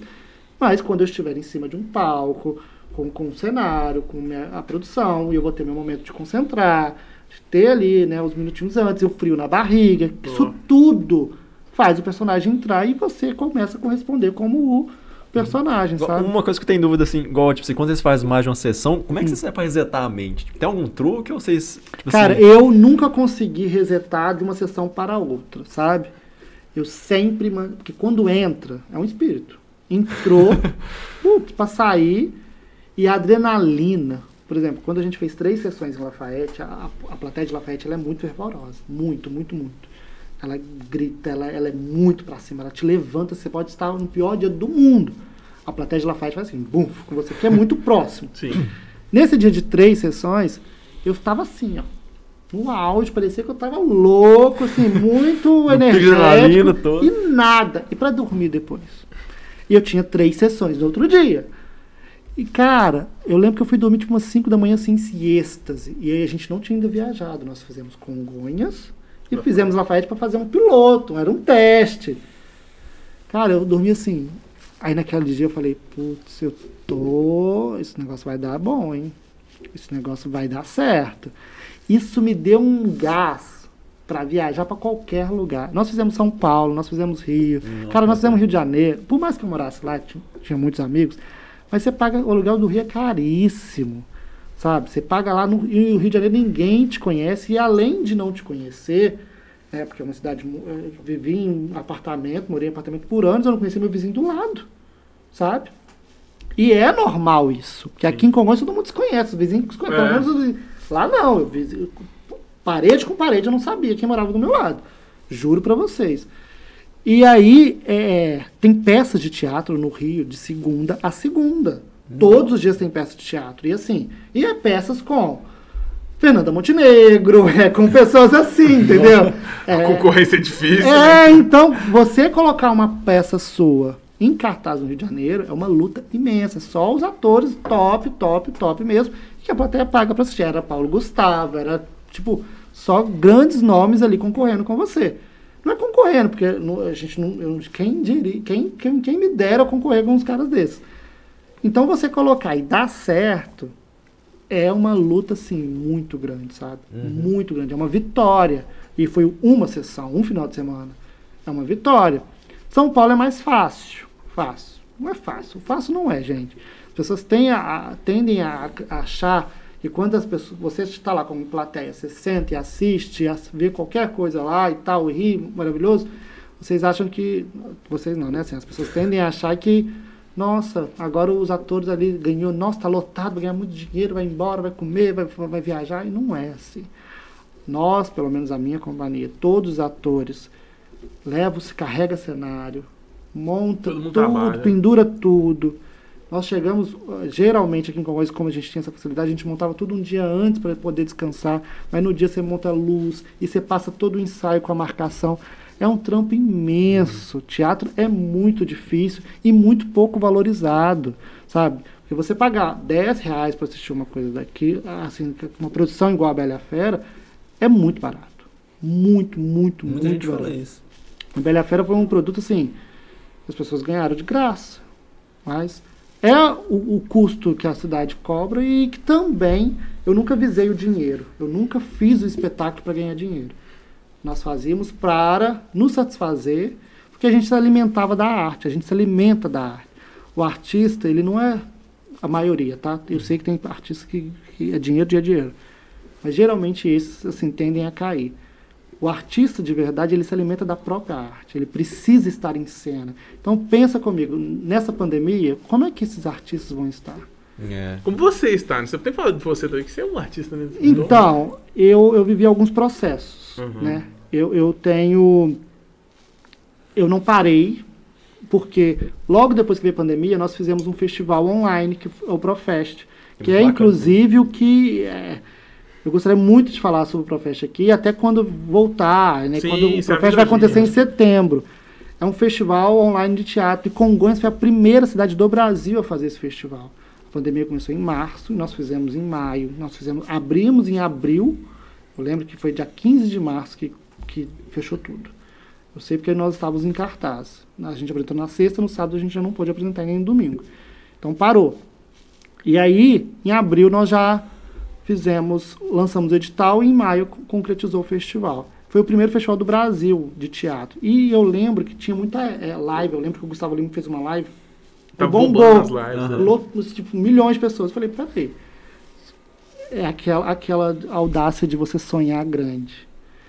Eu falei, mas se ele fez, por mais que ele já é famoso e tem milhões de seguidores, e ele está fazendo uma coisa, por que que eu não vou apresentar um espetáculo de teatro live? Vou. E eu falei, além de. Só que assim, eu não tenho força sozinho para apresentar, só o público de Congonhas que vai, ver, vai assistir. Então vou juntar com vários grupos de teatro, vou chamar amigos meus que têm uma fama no Rio, igual o Tiago Lacerda, que, que a gente já trabalhou e tal, alguns nomes assim, e vou ajudar, pe- pegar carona na fama deles e vamos popularizar isso. E aí, nós já tínhamos seis, é, cinco edições do- que foi feito presencial aqui em Congonhas. E, mas era um público local, né? Vinha grupos de fora, vinha grupos do Brasil todo, mas aqui em Congonhas apresentava só para o público de Congonhas. Online nunca tinha, nunca tinha sido feito, porque ninguém, ninguém sabia da pandemia. Então não tinha como fazer um teatro online. Nunca ninguém pensou Não era nisso. popular live, né? É, e ninguém nunca pensou fazer teatro online? Como assim? As pessoas gostam de ir ao teatro. Sim. E aí eu falei, vamos fazer assim. Eu lembro que eu lancei no grupo do Terceiro Sinal. Pessoal, eu tô, tive essa ideia aqui, acabei de assistir uma live de, de um show. O que, que vocês acham a gente fazer um, um festival de teatro online, juntar vários grupos de teatro, montar uma programação de um final de semana inteiro, uma peça atrás da outra, as pessoas assistindo, e aí a gente convida alguns nomes para ser jurados, e aí dá pontuações, a gente dá uma grana, dá um prêmio e tal, e ajuda os artistas e tal. Aí o pessoal, putz, vamos fazer. E aí nós fomos fazendo, foi fazendo, foi divulgando, foi divulgando. Aí deu 267 grupos de teatro. pra participar. Nossa! Caramba, Caraca. cara. Foi muito. E para você assistir 267 peças e, e avaliar essa entra, essa não. E a gente só podia selecionar 40 dessas 267 peças. E aí o projeto foi ganhando tanta força, tanta força, que grandes nomes assim, sabe? A Fernanda, por exemplo, ligou para a Fernanda Montenegro. Nós fizemos o contato com ela por e-mail, tudo bonitinho. E ela ligou. E quando eu atendi, eu falei, meu Deus. E aquela voz dela é muito marcante. E recusando, mas elogiando a, a iniciativa, dando uma, uma- Sabe? Isso tudo com o nome de Congonhas, porque quando saiu. Pra você ter noção, esse festival foi no- noticiado na Globo, no Rio de Janeiro. No, no, no- na- Nossa, cara. saiu em muitos isso. portais. Por isso que foi grande desse jeito. Foi enorme, galera, foi enorme, assim. Foi uma coisa que deu, por ser o primeiro, as pessoas também se impressionaram. Isso, gente, tá tudo nas minhas redes sociais, nas redes sociais do Terceiro Sinal tem as Não tá fotos. inventando. Nada, tem tudo lá pra provar, Tem tá? fonte, gente. Tem É, fonte. tá tudo lá. Então, assim, sai em vários jornais, sabe? Falando o tempo, o Estado de Minas aqui fez matéria e tudo mais, falando dessa inovação, né? Ideia. Como é que seria isso? E a partir do nosso que as prefeituras, que outras cidades que foram criando os festivais. É tanto que eles entraram em contato com a gente e falavam, como é que vocês fizeram? Ajuda. E a gente fez curadoria de vários festivais. Vários Nossa, que festivais. bacana, velho. E aí o, o Profest é um evento assim, online, hoje, né? Está sendo. Esse ano, por exemplo, ano passado foi 267, esse ano foi mais de 500 peças inscritas. Então aí, tipo, explodiu de uma tal forma que a gente precisa convidar muitas pessoas para assistir tudo e selecionar. A, pro- a programação já está montada, aconteceria do dia 25 de, de, de, de maio até o dia 29. Nesse período, meu pai faleceu, no dia 25, e aí eu interrompi o- a programação do festival. Eu já sabia que ele estava. ele ficou 15 dias internado, então eu já interrompi 15 dias antes do evento começar. Pausei o festival. E aí, logo depois, eu recebi o convite para trabalhar na Prefeitura de Congonhas, co- também contribuindo com o festival. E aí a gente combinou com os grupos de fazer o, o Profest agora em setembro. Porque o festival daqui vai ser em agosto e aí a gente Sim. consegue organizar tudo direitinho. Já está pronto o festival, a programação está pronta, todos os jurados são confirmados. Nós temos o Thiago de novo, o Thiago Lacerda, nós temos o Bacana. Gustavo Mendes. Vocês sabem quem é o Gustavo? Ele faz a Dilma, aquele. Com certeza vocês conhecem o Gustavo É, Mendes, ele é sim. muito estourado. Uhum. Ele O- faz multishow, Aham, sim, sabe? é. É, nós temos muitos nomes, assim, grandes, sabe? Que legal, Artistas nacionais que têm uma expressão imensa e que, que, que são jurados. Assim, o, o João Fonseca, que foi diretor ano passado, que foi jurado ano passado, ele é o diretor do Minha Mãe é uma Peça do Paulo. Ele que fez com o Paulo Nossa. Gustavo Minha Mãe é uma Peça. Cara, que incrível. É, e ele é jurado do Profest, foi jurado ano passado e é jurado esse ano. E, o, e o- o João é um amigo querido, assim, que sempre está trocando mensagem e perguntando sobre meu pai, né, sobre a situação e tal. É uma pessoa que eu agradeço muito, que é uma referência. E olha que quando eu morava no Rio, eu sempre quis o contato dele, eu sempre quis um e-mail que fosse, eu sempre quis um, um mínimo contato, só para me pedir, me dá uma oportunidade, porque, pô, ele dirigiu o Paulo, que era referência. O Paulo foi uma grande referência para a sogra, para muitos projetos meus. E aí, com a pandemia, eu tive esse, essa, essa relação com ele e, e a gente tem essa troca, sabe? É um amigo assim muito querido e o Profete po- possibilitou isso. E o mais legal de tudo que é o nome de Congonhas que Eu está sendo falar isso exportado. agora. Muito bacana, velho. Legal demais. E que às vezes aqui não é valorizado também essa questão. É. A gente tem, pô, a Globo, eu lembro ano passado que foi uma situação bem delicada, várias, pandemia, só se falava de pandemia, prefeituras, televisão, todo mundo sabe disso. E aí a Globo e outras emissoras, tanto os jornais, Estado de Minas, dão espaço para falar, peraí, estamos na pandemia, mas olha aqui que legal essa ideia que surgiu e tudo mais. Infelizmente, naquela gestão, a prefeitura não noticiou nada. Não, a prefeitura daqui. A prefeitura de São Paulo, que era pico de, de, de, de, de, de Covid, parou, parou não. Continuou fazendo, mas teve uma notícia falando, olha, em Congonhas, grupos de São Paulo vai participar do Festival de Teatro de Congonhas, e não sei o que, e a prefeitura daqui, na época, nós temos, solicitamos e tudo mais, nada, como se o evento não acontecesse. E Congonhas, gente. A gente está falando da prefeitura de uma capital de São Paulo, que é a capital que tem mais de 12 milhões de habitantes. Congonhas tem 50 mil habitantes, e a prefeitura, infelizmente, não importou Pra, isso eu falo gestão passada, tá? Uhum. Não importou com, com, com uma coisa desse tamanho, sabe? E aí a gente vai trabalhando Teve isso. reconhecimento fora e aqui. É. É, é- é o que é muito engraçado, né? Igual, tipo assim, mesmo com, tipo assim, às vezes o pessoal valo- valoriza muito o pessoal de fora e tudo mais. E nesse caso, tinha um pessoal de fora, que é um artista global e tudo mais, mesmo assim o pessoal. ah. Isso que eu acho, tipo assim, muito tenso com Congonhas que precisa ser mudado isso. Por favor, É, né? porque- Nós estamos ali agora na secretaria, tomando todo esse cuidado, sabe? Hoje, o artista que vem para apresentar no Festival de Inverno de fora vai ter o mesmo tratamento com o artista daqui. Eu ouvi falar uma vez que pagava muito diferente pro cara que vinha de fora. Era e- muito. Era, Muito Era diferente. enorme a diferença. Pra sabe? fazer a mesma coisa, os dois apresentar uma hora, pro mesmo palco. O de fora vai absurdamente mais do que o daqui. Enquanto, te- eu, na real, não, pode ter uma diferença tão grande, né? Tipo assim, você traz o de fora, tem um custo de deslocamento e tudo mais, mas o daqui, pô, também tem que ser valorizado, tem que ser reconhecido. Deve, deve. Eu Porque acho quem é que... daqui esforça tanto pra fazer aqui dar certo, cara. É, então, e é da terra, né? É talento é? daqui, mas existem motivos, assim. Eu, Ah, com não, eu certeza. não sei quais na, da gestão passada, pelo menos essa gestão a gente equilibrou bem, né? A- toda a secretaria, a comissão, existe uma comissão do Festival de Inverno tudo, equilibrou bem esses cachês e, e- e tem uma parte burocrática que muitos artistas não entendem, assim, que não é muitas das vezes não é a prefeitura ou a secretaria que fala assim, você vai receber X, você vai receber X. Não é isso. Não, só reforçando aqui, você tá falando isso porque você tá lá agora, então Sim. é, é só. A gente não, Sim. não falou dessa nós parte não, ainda. não, né? E nós não tínhamos, eu não tinha esse olhar. Eu fico Aham. questionando, peraí, por que, que eu vou. Então, a Bélia, por exemplo, já apresentou na praça. A Bela Fera apresentou na praça com 20 atores em cena, com cenário digital, com putz, uma estrutura enorme, ganhou X. E aí um, um grupo lá que veio lá de não sei aonde apresentou, e, a- e nosso espetáculo de uma hora e meia, a praça lotada. Aí um grupo apresentou uma coisinha lá assim de 30 minutos, uma brincadeira com as crianças, ganhou tipo 10 vezes a mais. 10 vezes a mais. E aí depois que eu fiquei, peraí, é sério isso? Mas aí hoje, quando eu estou do outro lado, eu entendo algumas questões que às vezes não parte da secretaria, não parte da prefeitura, não é isso. Hoje você é o que lá na prefeitura? Hoje eu sou chefe de departamento de teatro, dan teatro dança e música, Ah, entendi. na Secretaria de Cultura. É, tive essa oportunidade, né, ao qual agradeço muito a gestão, ao secretário, a- que deu de fato uma oportunidade de ter artistas trabalhando com arte, trabalhando numa secretaria de cultura. E é fundamental. Né? Além de mim, tem outros, tem outros artistas lá, tem a parte burocrática. Só que existe um, um cuidado que é o seguinte, um detalhe que eu, a gente, eu não sabia. De fato, não sabia, e muitos eu talvez acredito que não saibam.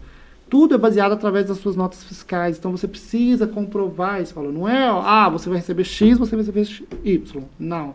Você precisa ter Isso. toda uma documentação. Portfólio. precisa- é, a gente está lidando com dinheiro público. Tudo tem que ser comprovado. Tudo. Qual- Sabe? Então, não pode ter. é, ah, você vai receber Y. Não, você precisa comprovar, você precisa ter três notas fiscais.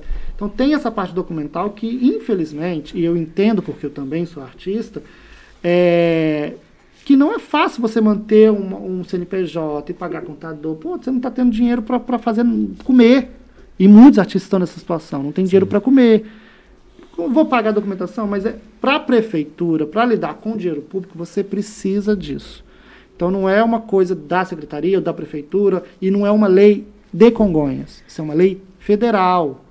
Uma lei federal que impõe isso não só para a prefeitura. Se você for contratado para a prefeitura de, de outras cidades, é o mesmo caminho. Você precisa. E Isso. lá nas outras cidades, o grupo X lá de onde que vier, se ele tiver as três notas, se ele tiver todo o documento, ele vai receber o cachê que ele. Porque ele comprovou aquele valor E ali. você recebe o que você Ah, já sim. cobra normalmente. Você tem três notas lá que hum, recebeu 10 mil, É. 10 mil, 10 mil. Ah, então quer dizer que ele recebe 10, 10 mil. mil, então Nós vamos te pagar 10, 10 mil. mil. Você cobra 10 mil. Pronto. Você, você aparece com a nota lá de mil, mil e mil. Você quer receber 5? Você não vai receber Não 5. vai Você receber cobra, cinco. você recebe mil. Cê- Entendeu? É, e aí tem uma média, Aham. e aos poucos você vai aumentando também, enfim, É. tem um caminho.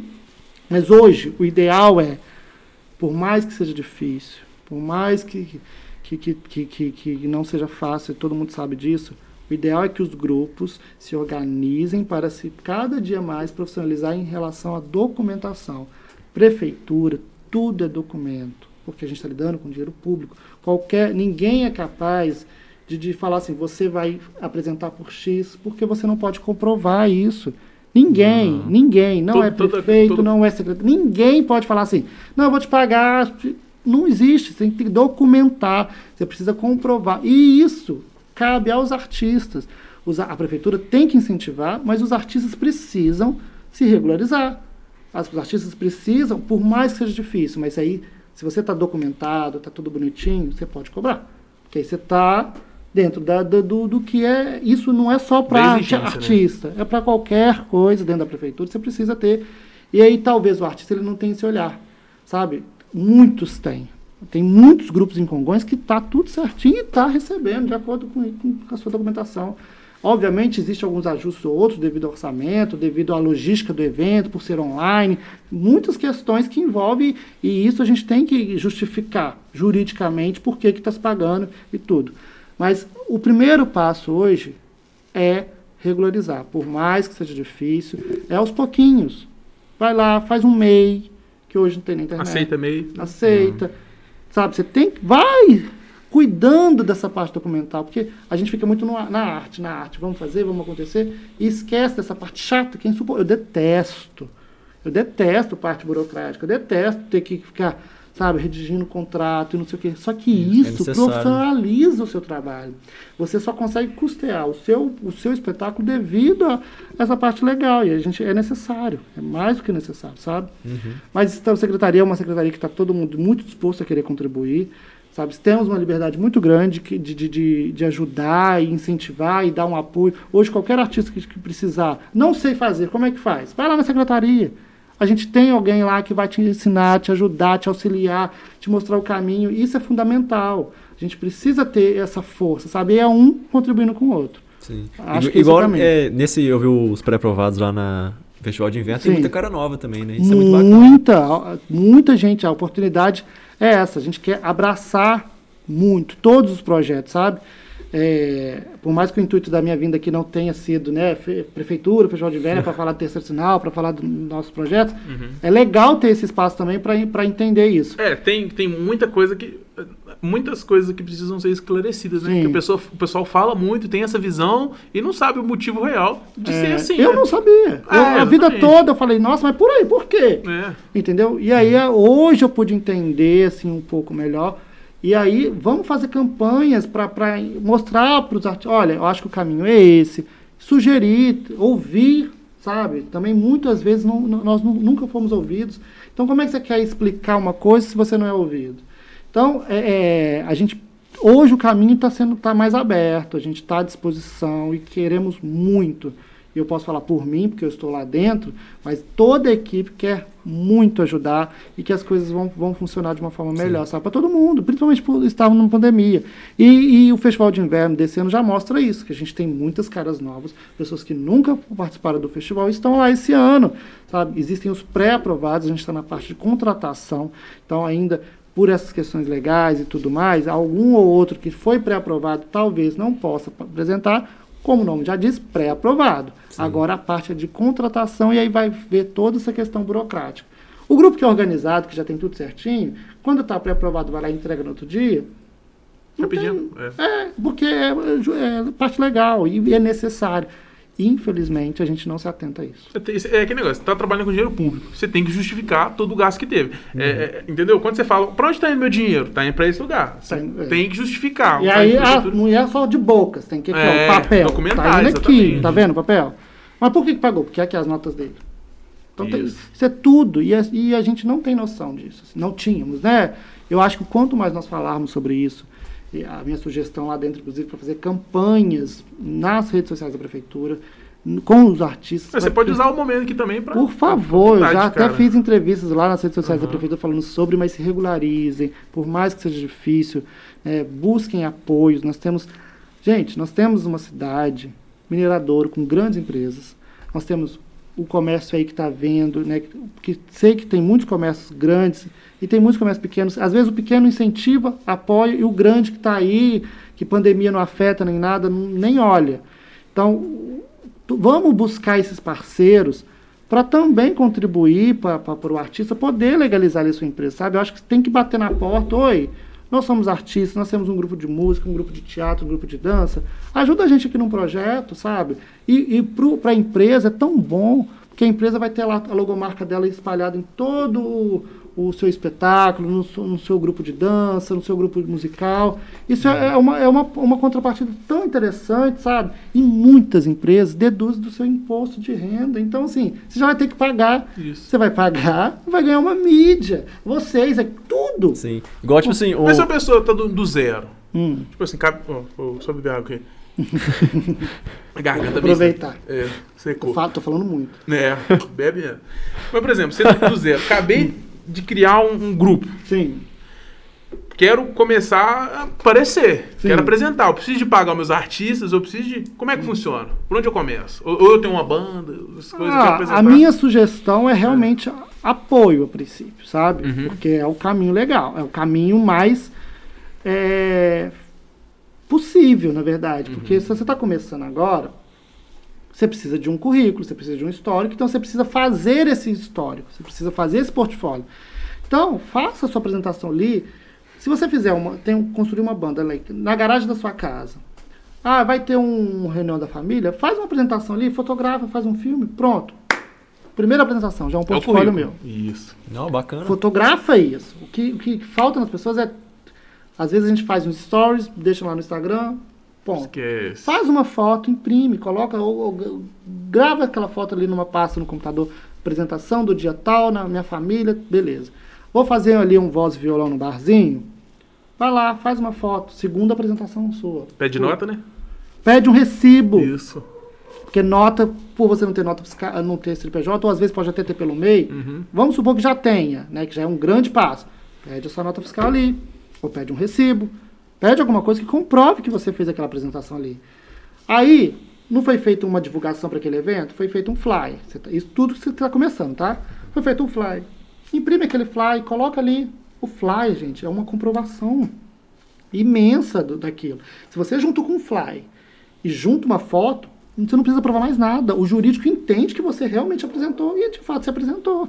Tem um fly anunciando o seu nome, sua apresentação e lá. O que não pode acontecer também, que muitos artistas no início de carreira faz, ah, hoje o meu nome artístico é Pedrinho. Amanhã o meu nome artístico é João. Amanhã meu nome artístico é Maria. Aí como é que você, você perdeu tudo que você fez? Então, é in- interessante você, no início, acertar. É difícil? É difícil. Mas antes de você sair fazendo, estuda, pesquisa, cria possibilidades, discute, leva para sua banda, fala, galera, o que, que vocês acham desse, desse, desse, desse nome? E mantenha aquilo, acredita. Falta muito de você acreditar no seu projeto, assim. Falta muito esse, esse por exemplo, é, eu, hoje, tá, pós-pandemia, eu não sei se eu vou acreditar. Acredito no, no espetáculo, mas eu não sei se eu vou viajar do jeito que eu achava que eu faria. Porque eu não sei. Tá todo mundo sem grana. Tá todo mundo dentro de casa. Mal acostumado, não vou falar assim. É, sabe, eu, eu acredito que tudo liberado. Os shows, as baladas, tudo mais vai explodir. Mas o teatro, será? A parte cultural, será? Porque antes da pandemia, infelizmente já tinha uma cultura. Não, entre beber uma cerveja, que é R$ 6,50, eu não vou pagar 10 reais ali para assistir um teatro. Nós já sentíamos isso. E um detalhe muito importante. Teatro não é só comédia e não é só espetáculo infantil. E, infelizmente, são os dois produtos que você possibilita a ganhar uma grana, sim, porque é o que as pessoas compram. Mas o teatro é muito além disso, gente. Tem espetáculos fantásticos. Festivais como o Profest, o Festival de Inverno, conseguem inserir, pagando os artistas, outros tipos de espetáculos para as pessoas abrirem a cabeça. Existem outras vertentes do teatro que é tão fantástica quanto. Eu fiz um produto aqui para Congonhas, eu chamo produto porque é, acostuma-se lá no Rio de você chamar um espetáculo de produto, e não deixa de ser. Não deixa de ser, porque É, se você um vende restaurante, aquilo, Produto. é um produto. Exatamente. E aí, falta no artista, e isso eu acho que é muito local. Local, assim, eu estou aqui em Congonhas, eu quero contribuir com os artistas daqui, porque, por mim, todo mundo deveria viajar. Todo mundo deveria levar não na cara. Todo mundo deveria bombar com seus espetáculos. Por mim. Mas eu não posso trabalhar pelo artista. O artista ele tem que se tocar e falar, não, peraí, vou encarar meu, meu espetáculo como um produto. Ou meu, meu- minha banda como um produto, uma banda que de fato vai vender shows. E aí ela começa a ter esse olhar, sabe? Ela começa a profissionalizar. E aí em várias questões. Eu acho que quando ele começa já com essa visão, pensando que isso é um produto, que você vai vender aquilo, tudo muda. A arte muda, a arte visual, que hoje em dia é fácil, É, O visual vende muito, né? vende, é, é a, sua, a sua cara, seu cartão de visita. Então eu acho que a arte visual muda muito, já, já com essa cabeça, o nome, tudo, tudo funciona, sabe? Acho que é o melhor caminho. Talvez possa estar errado, não sei, mas é a dica que eu daria para quem estivesse começando agora. É a sua visão de quem tá lá atuando trabalhando com isso. né? É. Então, você você vê essa necessidade. Sim. É igual, tipo assim, é muito importante, igual tanto a igualdade a gente vê da fotografia, então a gente já tinha um CNPJ. Tanto É. o Pix também, a gente não faz negócio só por fazer. A gente tem um CNPJ por trás. Não, e é, é e é muito- muito notório. O Pixels aqui é uma, uma estrutura, gente. Aqui é massa demais. E é de Congonhas, cara, sabe? E, e, e uma coisa tão profissional, eu fico tão feliz assim quando eu encaro né, uma dupla, uma dupla não, um grupo com essas meni- as gatíssimas. E- são namorados de vocês? Sim. A Ah, Jéssica é minha namorada e a Ana é namorada. Sabia que ninguém ia ficar aqui à toa essa hora da noite, plena quarta-feira à toa, né? Sempre tem um amor aí envolvido. Ah, é, Mas muito estão muito importante. bem, é um casal que combina. Um anjinho que morreu com. com- com- Com a caveira de Com a meu caveira. já. E, e que bom, cara. Vocês estão assim, são fantásticos. E Quando eu falei que eu sou fã, que eu acompanho já um pouco, porque são ideias inovadoras. Né? O podcast, ou o trabalho aqui de vocês é uma coisa que funciona mesmo, atual, que, que, que, que vende. E que, que, que bom que vocês foram pioneiros aqui em Congonhas, não sei, eu Sim. acredito que sim, né? Desse formato, sim. Sim. Tem Desse outros formato, podcasts, é, mas o nosso ao vivo é interativo igual o nosso, Sim. entrevistas, E sim. com é esse cuidado, e eu sei que é uma Ah. grana, isso aqui é caro, entendeu? É caro, sabe? A gente que tá da área, a gente sabe que é caro. Sim. O microfone, isso aqui é caro pra. ca- Não posso falar caro. Isso é caro. e Tem aqui mesa, câmera, vários. tem tudo. Tem vários, tem câmera profissional, tem edição, Tem tem, carro ilha de passando até no teto. tem ilha de edição. Então, assim, tem iluminação, tudo isso. É, é aquilo, vocês abriram um negócio Uhum. já com esse olhar profissional. Sabe? Obviamente isso aqui vai melhorar. É uma Sim. estrutura que aos poucos vai melhorar e já é top hoje, sabe? É, a gente tem essa ideia, igual o microfone, a gente começou com quatro. no- na primeira entrevista que a gente foi usar os quatro, um queimou. É Muita inveja, sorte. tá? É, É um inveja. queimou. Tivemos que fazer com três, funcionou super E bem. funciona, É, funcionou sabe? e tal. E assim, Agora a gente tem reserva, tem um ou dois reservas. É igual, tipo assim, uma, uma coisa que até, que até é bacana e tudo mais, igual, tipo assim, o podcast, ele já tem um formato. Sim. Ele É. não muda muita coisa. O que a gente teve a ideia foi o seguinte, velho, se a pessoa vê um podcast, lógico que não vou, eu também escuto podcast, lógico que vou escutar um podcast Negrali, Lázaro Ramos, Sim. pessoal mais, tipo assim, racionais e tudo mais. Só que, tipo assim, cara, é artista de Congonhas. Por que, que você não É vê daqui, isso, É velho? daqui, né? É daqui, e tem muita gente, igual eu, velho, eu juro pra você, tem muita gente que o pessoal indica, eu nunca conheci. Sim. nunca ouvi falar. Então, tipo, pra gente aqui, pra, pelo menos pra mim, é uma parte muito gratificante. Porque, tipo assim, eu tô aprendendo junto, velho. Tô vendo junto. Ele é um cara que eu não conhecia ainda. Eu fui conhecer o seu trabalho depois que o Daniel falou, eu comecei a pesquisar, vi o Instagram, vi o acompanho e tal, né? Então, Eu, eu nunca pensei que eu ia estar conversando com você agora. É, pensando assim, sei, ó. como é que Sabe, gente tipo assim, só depois do show, não, tira foto comigo, beleza. Sim. Mas conversando assim do jeito que a gente tá, nunca, velho. É, e é uma troca tão boa, e eu, eu É tenho uma certeza que as pessoas de casa também, que todo mundo que tá ouvindo esse podcast agora, ó, e vendo o vídeo, depois. vai ouvir depois, vai conhecer as histórias, sabe? E a gente aprende muito com as histórias. Eu gosto muito de ouvir, eu falo muito, mas eu sou uma pessoa que gosto de ouvir muito, porque eu aprendi, assim, muito, quero aprender muito ainda ouvindo.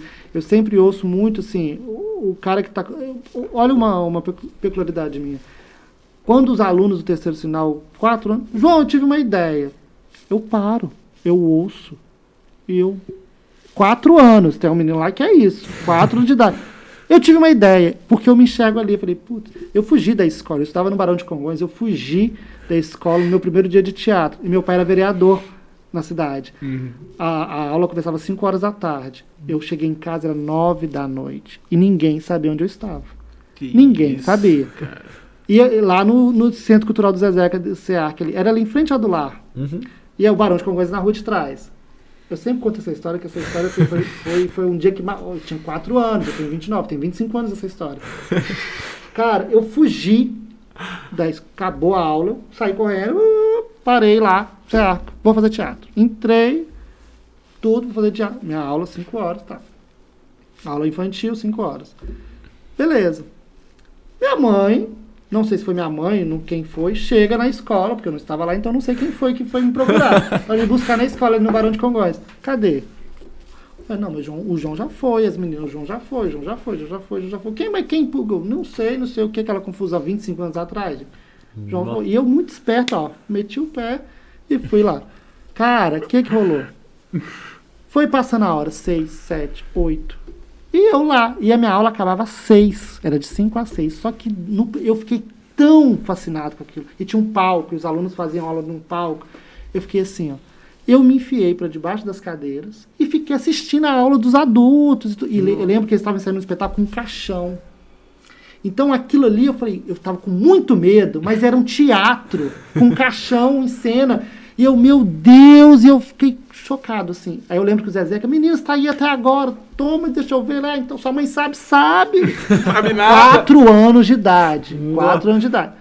Então fica. Não, minha mãe vai me buscar, vai me buscar, me buscar. Nada. Acabou. Fui- eles fechando assim o portão, fui embora pra minha casa. Quatro anos. Ali na Rua do Lar. Eu moro na Caramba. praia. Fui andando pra minha casa. Quando eu chego assim, e tem aquela uma igreja evangélica assim ali, moro na Rua do Ouro. Eu só tô vendo luzes de polícia, uma luz vermelha assim. Com a rua mochilinha assim. lotado, com a mochilinha, a rua lotada. Eu lembro que era um uniforme azul assim, do barão com shortinho. E eu com uma felicidade, e a rua lotada de gente, os vizinhos, todo mundo procurando. Como meu pai era vereador, todo mundo conhecia, e todo mundo, e polícia, e muita gente. Meus, eu tenho seis irmãos, né? Na época eu tinha quatro. Tinha três, né? Eu sou o quarto. E os dois não tinham nascido ainda, os dois mais novos. E eu lembro meus irmãos assim, berrando, ah! e minha casa tem uma varanda assim na frente, todo mundo gritando lá, e lá embaixo uma confusão, e polícia, uma... e eu no meio, andando assim na calçada, lógico, aí eu fui vendo um show, né? Um show era assim, era polícia, era bombeira, tudo assim, e eu. Nó. O que, que tá acontecendo? Aí, uma vizinha minha chamada Célia, não esqueço dela, falou, ah, ele ali, ele é... pô-" Eu, gente, eu lembro disso como se fosse ontem, assim. Quando ela me viu, ele ali, todo mundo, menino, onde você tá? Vem o povo chorando, e aquela confusão toda, eu, gente... Só queria café. Na minha cabeça, sabe que... Café, Mó não, detesto fome. café. Na minha cabeça, eu tava apresentando já um espetáculo e a plateia já tava vendo ali. E eu era assim, a sensação, sabe? E, a- e todo mundo. Eu só, minha mãe desceu as escadas, pegou meu braço assim, ó. E me empurrando, e a rua lotada, vendo assim, sabe? Igual Semana Santa que vai passando com a figura, e o povo do lado. E era eu, assim, no meio, olhando, o que que foi, o que que é isso, o que que é isso, que é isso. Aí eu lembro quando ela me sentou no sofá, falou, aonde você tava? E Não sei o que. Eu tava fazendo teatro. Ela, menina, você nunca mais volta, você nunca. Meu pai, então, nossa, meu pai quase morreu, assim, sabe? Ele não, não bateu nem nada, mas eu tinha quatro anos, mas eu lembro, assim, a, a expressão dele me sacudindo, você, tá, você é louco, o que, que é isso? E aí depois eles foram lá no Zezé, que conversou e tudo mais. E aí eu comecei a ficar rebelde na escola. Eu falei, não, se eu não for fazer teatro, eu não, eu não. Isso com quatro anos. E vocês podem conversar com o Zé, que eu já- a gente já conversou isso direto, assim. Hoje eu trabalho com o Zé que é na Secretaria de Cultura. Inclusive, ontem a gente estava falando sobre esse, esse dia. E ele falou, gente, foi isso mesmo. foi isso mesmo. E depois os pais dele foram conversar comigo e tudo. E assim, com quatro anos eu já, eu já tinha entendido ali que o teatro era a minha vida, assim. O- Hoje o teatro é o meu oxigênio. As pessoas estão vivendo hoje muito à base de oxigênio devido à Covid. Então, no meio de uma pandemia, eu não estar fazendo teatro, eu estou morrendo. Tá ficando sufocado. Eu estou morrendo, literalmente. Obviamente a gente tem as perdas, né? Igual eu tive e, e- e milhares de pessoas teve. Tiveram. E aí, ao fato de eu não fazer teatro, me pira. Me pira, assim, muito. Só que, graças a Deus, Deus foi tão bom comigo, tão generoso. Nós fizemos o Profest, nós estamos ensaiando alguns projetos. Eu recebi esse convite na prefeitura e que muitas pessoas questionaram, mas peraí, você, não sei o quê. Cara, é meu oxigênio. Então, eu não posso falar não para algo que eu preciso para respirar. E eu falo isso com muita verdade, com muito. Eu tô ali para respirar, sabe? Para eu conseguir viver e querer contribuir para que todo mundo possa ter um pouquinho do oxigênio. A gente vai distribuir e esse cilindro, sabe? É essa ser minha missão. Eu acredito que, que o teatro, além de, de, de entreter, ele salva vidas. E a gente está no momento que a gente precisa salvar muitas vidas, sabe? E eu, eu acho que seria bom, tipo assim, igual a prefeitura focar mais na divulgação dos teatros, porque daqui a pouco a gente tem o, o, o, o cinema pronto, né? Sim. a gente tem o teatro lá em cima da Romaria pronto e mais espaço de eventos também. Mais espaço para arte. Vamos legal. ter, nós temos ferramentas agora, né? Eu Espero que em breve fique pronta essas obras. Nós vamos ter grandes ferramentas, vamos poder receber grandes espetáculos. Né? Estamos animados para que inaugure quanto antes. Obviamente, né, a pandemia já deve É. ter finalizado, eu acredito eu, mas é, estamos animados porque agora a gente tem uma estrutura. A gente vai ter um teatro do nosso ta- do tamanho, uma estrutura de iluminação, uma estrutura de. de- é, o teatro já estava bem precário, né? Ali o cinema. Nós apresentamos ali já com situações muito precárias na raça mesmo. Nossa, mesmo. E, mas agora com uma estrutura eu tenho certeza que o público vai gostar. Isso vai ajudar muito no turismo da cidade. Sim. E eu acho que todo mundo sai ganhando. Quanto o artista que vai ser prestigiado pela cidade, e quanto a plateia, e quanto os artistas que vão vir de fora. Bacana demais. A gente tem uma Isso pergunta aí. Ela começa a mexer, eu já imagino. Né? Não, gente, a gente já não- falou muito. Como, vocês, como não teve a deixa, né? Uhum. Aí eu vou, vou dar uma interrompidinha rapidinho, que tem alguns comentários aqui. Hum. A primeira pergunta é da Yasmin Policarpo. Já assisti a peça A Sogra, como que foi a preparação? Bom, a gente até falou um pouco né, da preparação. Eu acho que as perguntas foram, não foram interrompidas. A gente não interrompeu nosso papo para falar com o pessoal. Mas é, basicamente foi isso mesmo, sabe? Assim, a- a- esse start que eu tive lá no, no Rio e tudo mais. Eu tenho uma avó que tinha uma- algumas histórias com minha avó é nordestina e meu avô, e eles fugiram lá do Nordeste e tal, e ela era muito novinha. E aí depois teve uma questão com a sogra dela lá, com meu avô, então foi uma parte que me pegou. E minha mãe é uma sogra muito exigente. Exigente não. Então tem uma inspiração bem familiar, Muito, então. total, total. Assim, o Paulo é uma grande referência, né, com a minha mãe uma peça, por mais que são temáticas um pouco diferentes, mas assim é o mesmo nicho, né, família e tudo. O Paulo faz a mãe, eu faço uma sogra e, e quer queira quer não tá ali no meio familiar. E, e foi isso, assim, a vontade, a o processo foi mais a vontade de fazer, sabe? Isso aí. Aí aqui são mais comentários do pessoal interagindo. É, Simone Santana Silva. João Paulo é um profissional espetacular. Hum. Aí quando a gente tava falando sobre a Globo, a Globo, né, ela foi assim, para gravar o The Voice Kids, eu e minha filha ficamos o dia inteiro na Globo. É, Ah, o processo é complicado mesmo. é sabe? Aí aqui agora... A filha dela participou do The Voice Kids? Legal. Participou. Legal. É uma, uma convidada por, vocês devem trazer aqui, tá, A- gente? a A Maria? Alice Santana. Ah, sei. uma Alice. grande, grande artista, uma voz espetacular. E agora só elogios pra você mesmo. Hum, Fala o nome ai, do pessoal pra gente mandar um. É, manda um salve. Letícia Romero, Ah, Paulo Le- Otávio, Keuri Pinheiro, Felipe Santana, Glória Diniz. Abraço É. pra todos Valeu, galera, vocês. acompanha. Obrigado. É minha turminha, o terceiro sinal aí que eu, quem eu devo tanto, sabe? Que acredita em qualquer projeto. Fala, gente, vamos ali na praça hoje capelado? Vamos. é esse nível. Que sabe? isso. Nós temos um grupo assim antigo já, de tem mais de 15 anos que tem essa panelinha, né, que a gente chama assim, um ajuda o outro ali, que a gente, o único intuito é fazer arte, que a maioria doa o seu, o seu cachê para o projeto. É tão doido isso, você parar para pensar que nós fazemos tudo isso, tudo que eu falei aqui, com o único intuito de pagar um aluguel, de pagar um figurino, de pagar uma estrutura para que novos artistas de Congonhas possam fazer teatro e viver daquilo. Então a gente tá- faz tudo que eu falei isso aqui, tudo, tudo, tudo, todas as corres, tudo, tudo, toda a bilheteria, é com o único intuito de a gente pegar isso e pagar uma estrutura para oferecer aula gratuita de teatro, dança, música para os artistas da cidade. Ah, É gratuito. É, Ah, eu não sabia. é. Caramba, legal demais. Eu vou lá fazer um teste, nós vamos lá fazer um teste lá. Passa uma cena pra gente, a gente, a gente manda bem no teatro. Ah, não, tem cara. E ó, são perfis que eu preciso, Se tá? tiver, se tiver alguma cena lá de Marmita sombra. e marmota. É, uma cena de sombra que eu tô ficando. Não, mas assim, é muito. Todo mundo que quiser fazer, gente, por favor, nos procure. Lá tem as nossas redes sociais, que é arroba terceiro sinal MG. Certo. É, tem o nosso perfil, tanto no Facebook quanto no Instagram, e lá tem todos os contatos. Nos procure, a gente quer muito. Quanto mais, melhor. Sabe? A gente não distingue ninguém, todo mundo é bem-vindo, qualquer. Né, todo mundo, todo mundo pode, idade, a gente tem pessoas lá de 83 anos arrasando. Lá tem aula de dança de salão, tem aula de música, né, que é violão, tem aula de balé clássico, jazz, teatro, dança, enfim, tem tudo.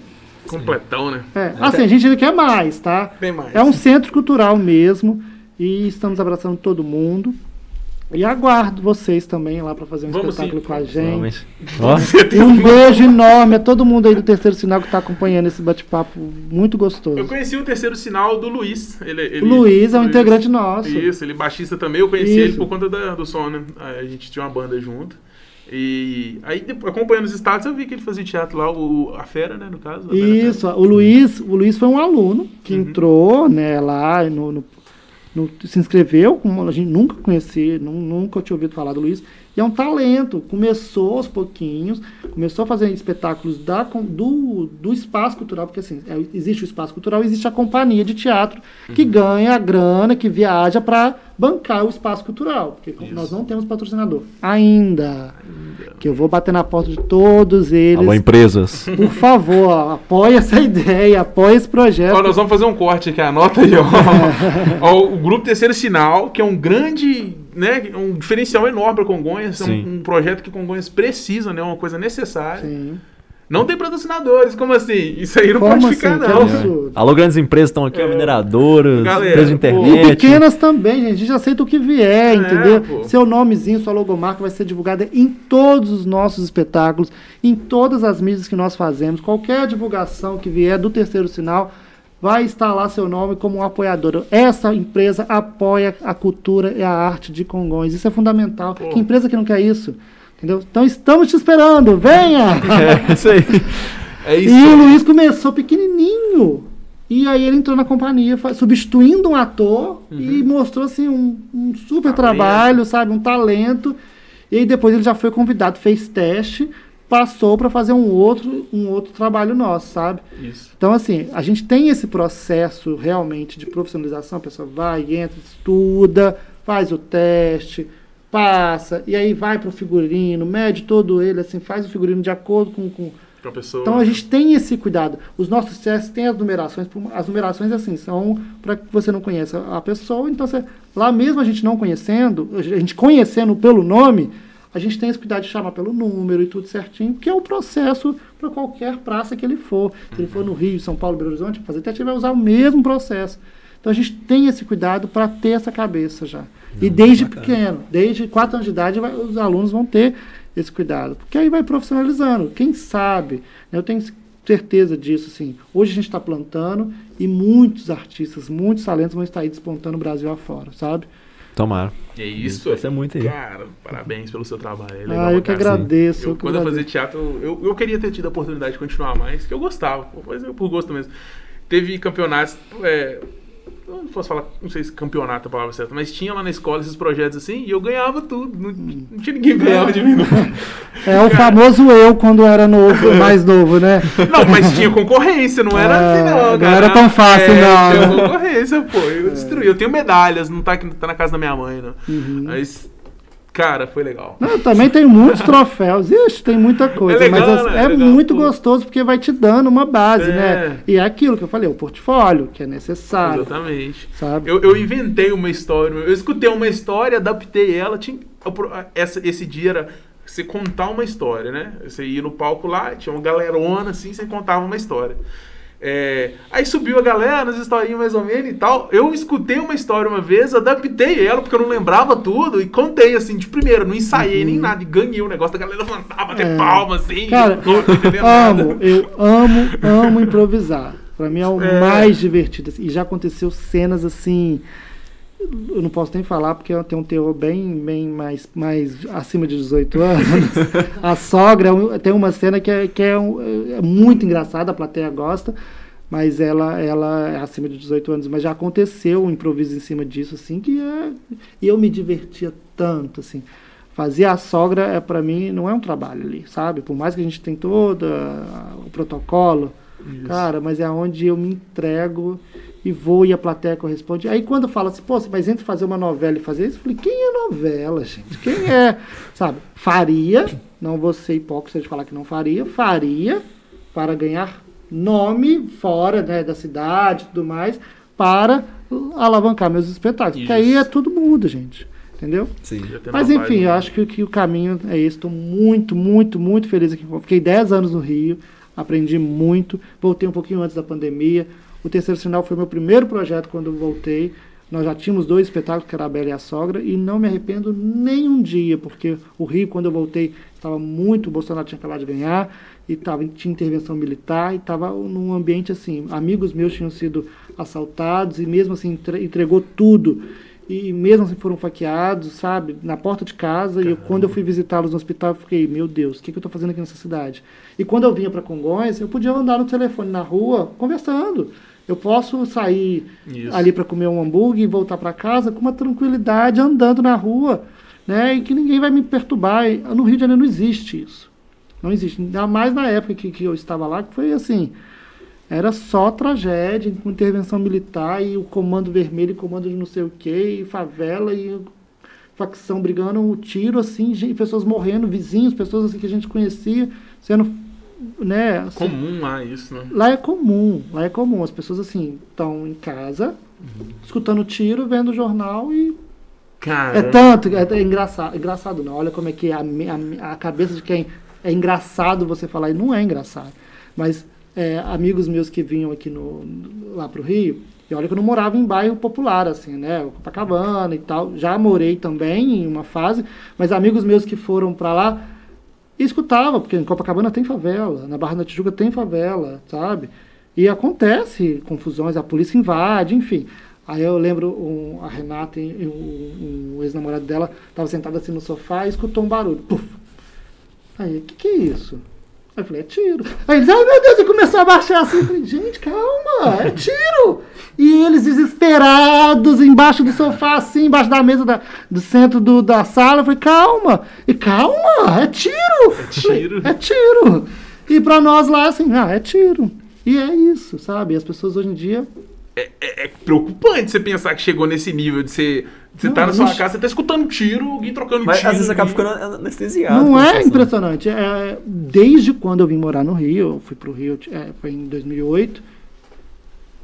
É, eu sempre escutei. Nossa, você tá doido. Só que assim, você tá Nível. em Congonhas, 50 mil habitantes. Se você escutar um tiro aqui em Congonhas, o povo fica, nossa senhora, tá A morrendo. cidade inteira É, escuta. é igual, Os dois jornais de Congonhas já falam que É. ele tirou. é igual polícia, quando passa a polícia assim, todo mundo para, né? É. Putz, lá se você for parar pra ver polícia, não vai ficar o dia todo assim, ó.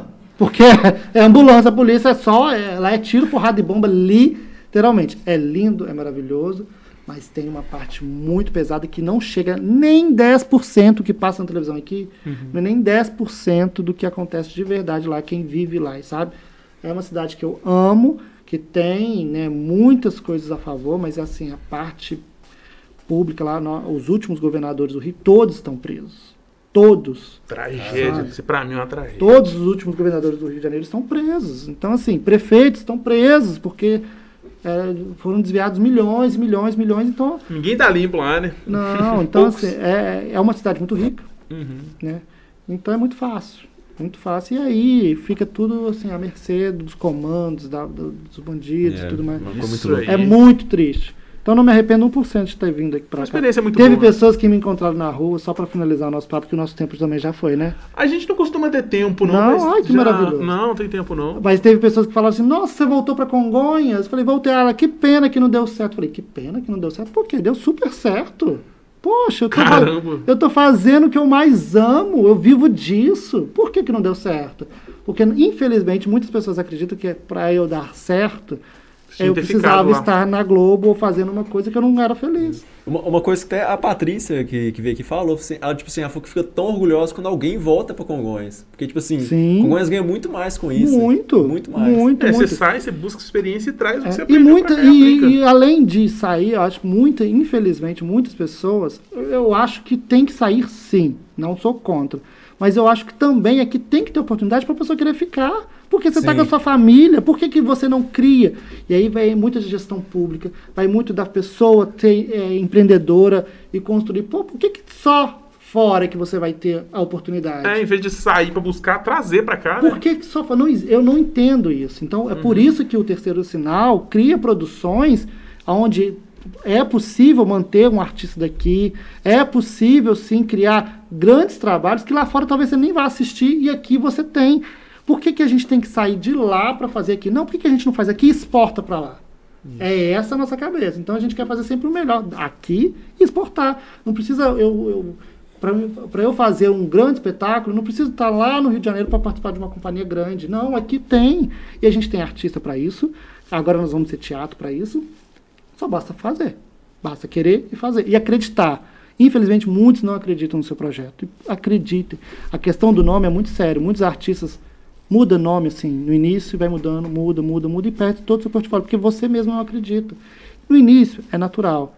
Mas se você focar naquilo ali e se você pegar referências de grandes empresas, olha o Facebook, o cara que criou o Facebook, olha o cara que criou o Instagram, ninguém acreditou.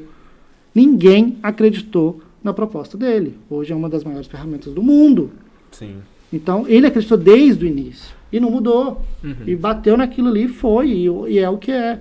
Sabe? Tem muitas pessoas que sim, têm referências que, que só ela acreditou É, naquilo ali. eu acho que a questão que fica é aquele, aquela ideia de que vai ser fácil. Então, quando você passa na primeira dificuldade, você Já já, desiste. você já quer Desiste. desistir. Pô, Não é fácil, nenhum projeto Nada é fácil, cara. E não é bom que, que, é não fácil. seja, porque você vai aprender. Se É. for tudo muito fácil, Todo perde a graça. também. Perde a graça, sabe? Não, não tem porquê. Isso aqui eu sei que é um projeto que está aos poucos, vai nascendo, vai crescendo Isso. e tudo mais. E não desistam. Por mais que possam vir pessoas, nós estão perdendo tempo, gastando dinheiro com isso aqui, pra quê? Cara, é o que faz bem pra vocês. É o que faz bem pra tanto. Gente, se vocês. A gente tem depoimentos, eu já até tenho alguns prints no meu Facebook, no meu Instagram, de pessoas que estavam com depressão e assistiram a sogra e conseguiram sair dessa depressão. E a gente não tem noção disso. A gente acha que ele está fazendo um espetáculozinho ali, vai apresentar e para nós é bom. Não, mas tem pessoas que saíram na da depressão. Eu tenho filhos que mandou um buquê de flores para todo o elenco por causa disso. E, e é, um- e é um caso de Lafayette. Lafayette foi uma cidade que a gente, depois que a gente apresentou esse início, a gente apresentou lá mais umas 10 vezes depois, dentro da turnê, né? E todas as vezes, Lafayette eu nunca fiz espetáculo com a porta aberta. assim. Sempre esgotou, sempre porta fechada. E sempre antes, porque a gente colocava ingresso antecipado. Então sempre, nunca vendi porta, nunca vendi ingresso lá na porta. Sempre antes. Já estava marcado. Porque tudo. sempre esgotava antes, sempre. Uhum. Então, e essa pessoa em específico, essa senhora, ela comprou de todos. Ela foi na primeira sessão, só não foi na segunda, no outro dia, né? E depois, toda vez que a gente voltava na Lafayette, ela estava lá. E ela estava lá. Isso foi ajudando no... E a gente sem saber. E isso foi nos ajudando no processo dela, de cura e tudo mais. E aí depois, um filho dela, sabendo que nós estaríamos lá, isso tem no print da conversa com ele, ele per- perguntei se a gente podia publicar isso, ele permitiu, então tá no meu Facebook, tá no meu Instagram, todo mundo pode entrar lá e ler. É, ele foi falou assim, olha, vocês vão estar aqui amanhã, eu queria contar a história da minha mãe para vocês, eu posso? Aí contou, narrou tudo, e aí no dia lá da apresentação, ela levantou, a gente homenageou ela, e ela que bacana. e ela contou todo o histórico de todas as apresentações que ela foi assistir nossa e, e foi curada, assim. Obviamente é um processo, mas o teatro, a comédia contribuiu para ela sair disso e ela credibilizou a cura dela, né? ao a, a nós, aos atores ali. Então a gente tem que acreditar no nosso projeto que a gente está salvando vidas. Quando eu falo teatro salva vidas, de fato salva, sabe? Não só de quem tá lá, né? Não, não só a nossa que está ali apresentando, que salva minha vida, como eu disse, é meu oxigênio, mas salva a vida de quem também está assistindo e vai repercutindo em propaganda e vai ajudando e que a gente nem imagina. Eu tenho certeza que, o- que o trabalho que vocês fazem aqui, muita gente escuta e que talvez vocês nunca vão ter conhecimento disso e que está ajudando muito, principalmente nessa pandemia. Então acreditem nisso, sabe? E mesmo que, que, que falarem qualquer outra coisa, acreditem. Não, eu sei que tem alguém que vai estar escutando e que depende disso para ter uma vida certeza. melhor. E eu acho que é esse o nosso papel. Não financeiramente. Nunca colo eu nunca coloquei o dinheiro na frente. Nunca coloquei. Não. Se eu estou bem fazendo, o dinheiro é a consequência. Uhum. Todo mundo precisa dele. Não, óbvio, nunca vou negar. Mas o teatro, a arte, a, a sua essência tem que ser sempre na frente. Eu acho que é esse o caminho de dar certo também. Muitas vezes as pessoas já começam um projeto pensando quanto que eu vou ganhar. Não, não pensando quanto eu vou ser feliz fazendo aquilo. E isso muda tudo. Nó, falou tudo, hein? Isso muda tudo. Ui, ui. Pergunta do Geraldo Souza. Hum. João, com sua experiência, o que você fala sobre os grupos e artistas de Congonhas não fazerem sucesso fora? porque não tem exportação do conteúdo dos artistas da cidade. E você é um pioneiro nesse aspecto que está fazendo a diferença. Como fazer para mudar isso? Uau, uma pergunta e um elogio. Agradeço ao Geraldo. É, bom, eu acho que os artistas de Congonhas, primeiro, fazem sucesso fora, porque existem muitos festivais de teatro e Congonhas sempre foi premiada. O que falta, talvez, é a propagação disso da própria cidade e dos artistas também ter um, um marketing. Tudo nessa vida é marketing. A gente precisa divulgar o nosso trabalho. Às vezes as pessoas falam assim: nossa, mas você é egocêntrico, você está falando o que você faz acontece. Não, não estou falando isso. Eu estou apenas é, propagando uma realidade e que eu preciso, eu dependo, eu preciso que, que as pessoas escutem e aprovem e apoiem o meu projeto. Como é que eu não vou falar bem do meu projeto se eu estou ali investindo, se eu estou trabalhando muito? Então, é necessário. Eu estou fazendo meu marketing aqui e vendendo meu peixe, porque existem 400 pessoas que precisam disso para fazer sua arte. Então, eu acredito sim que os artistas da cidade são valorizados, valorizados no sentido de são premiados. Agora, são dois viés. Existem os espetáculos alternativos que vão para fora e vão espetáculos são muito premiados. Congonhas sempre participou de premiações e for, foram contemplados com grandes prêmios. E existe o viés comercial. E aí você precisa pensar com aquela cabeça. Isso é um produto. Isso faz a diferença. Isso aqui é um produto. E é até um pouco contraditório falar, não, mas você nunca pensa no dinheiro, sempre se te faz bem. Você consegue fazer isso ao mesmo tempo. Faz o que te faz bem, mas pensa algo comercial que as pessoas vão querer assistir, sabe? Uhum. Vão comprar aquela ideia e faz um trabalho de marketing. Bom, é, aqui como nós temos muitos artistas, muitos talentos e, e um diferencial muito grande. Para eu ter chegado nesse terceiro lugar desse teste do Peter, foi porque eu sou daqui. Foi porque eu tive experiências aqui que eu consegui me destacar entre mais de mil meninos fazendo. Então, Congonhas tem uma peculiaridade que só artistas dessa terra têm. Não sei se é por causa do Aleijadinho, não sei se é porque alguma coisa tem nessa cidade que, pelo menos, uma pessoa da sua família faz alguma coisa cultural. Ou toca uma música, ou toca uma flauta. Você pode perceber Quem falou isso. isso? Vamos falar isso. Toda família em Congonhas tem um artista. Toda família em Congonhas tem um artista. Alguém falou. Isso falou, é da cidade. A Patrícia? É isso é da cidade, isso é verdade. E isso é uma coisa muito de Congonhas. Então, esse diferencial, você respira. Né, nós, nós, temos um patrimônio cultural da humanidade ali, e você já respira a arte por isso, porque tudo de Congonhas é profeta. Com, às vezes está lá fora. Fala, Conhece Congonhas? Não, a cidade dos profetas. Ah! ah é. Conheço. Então a gente já tem essa referência cultural.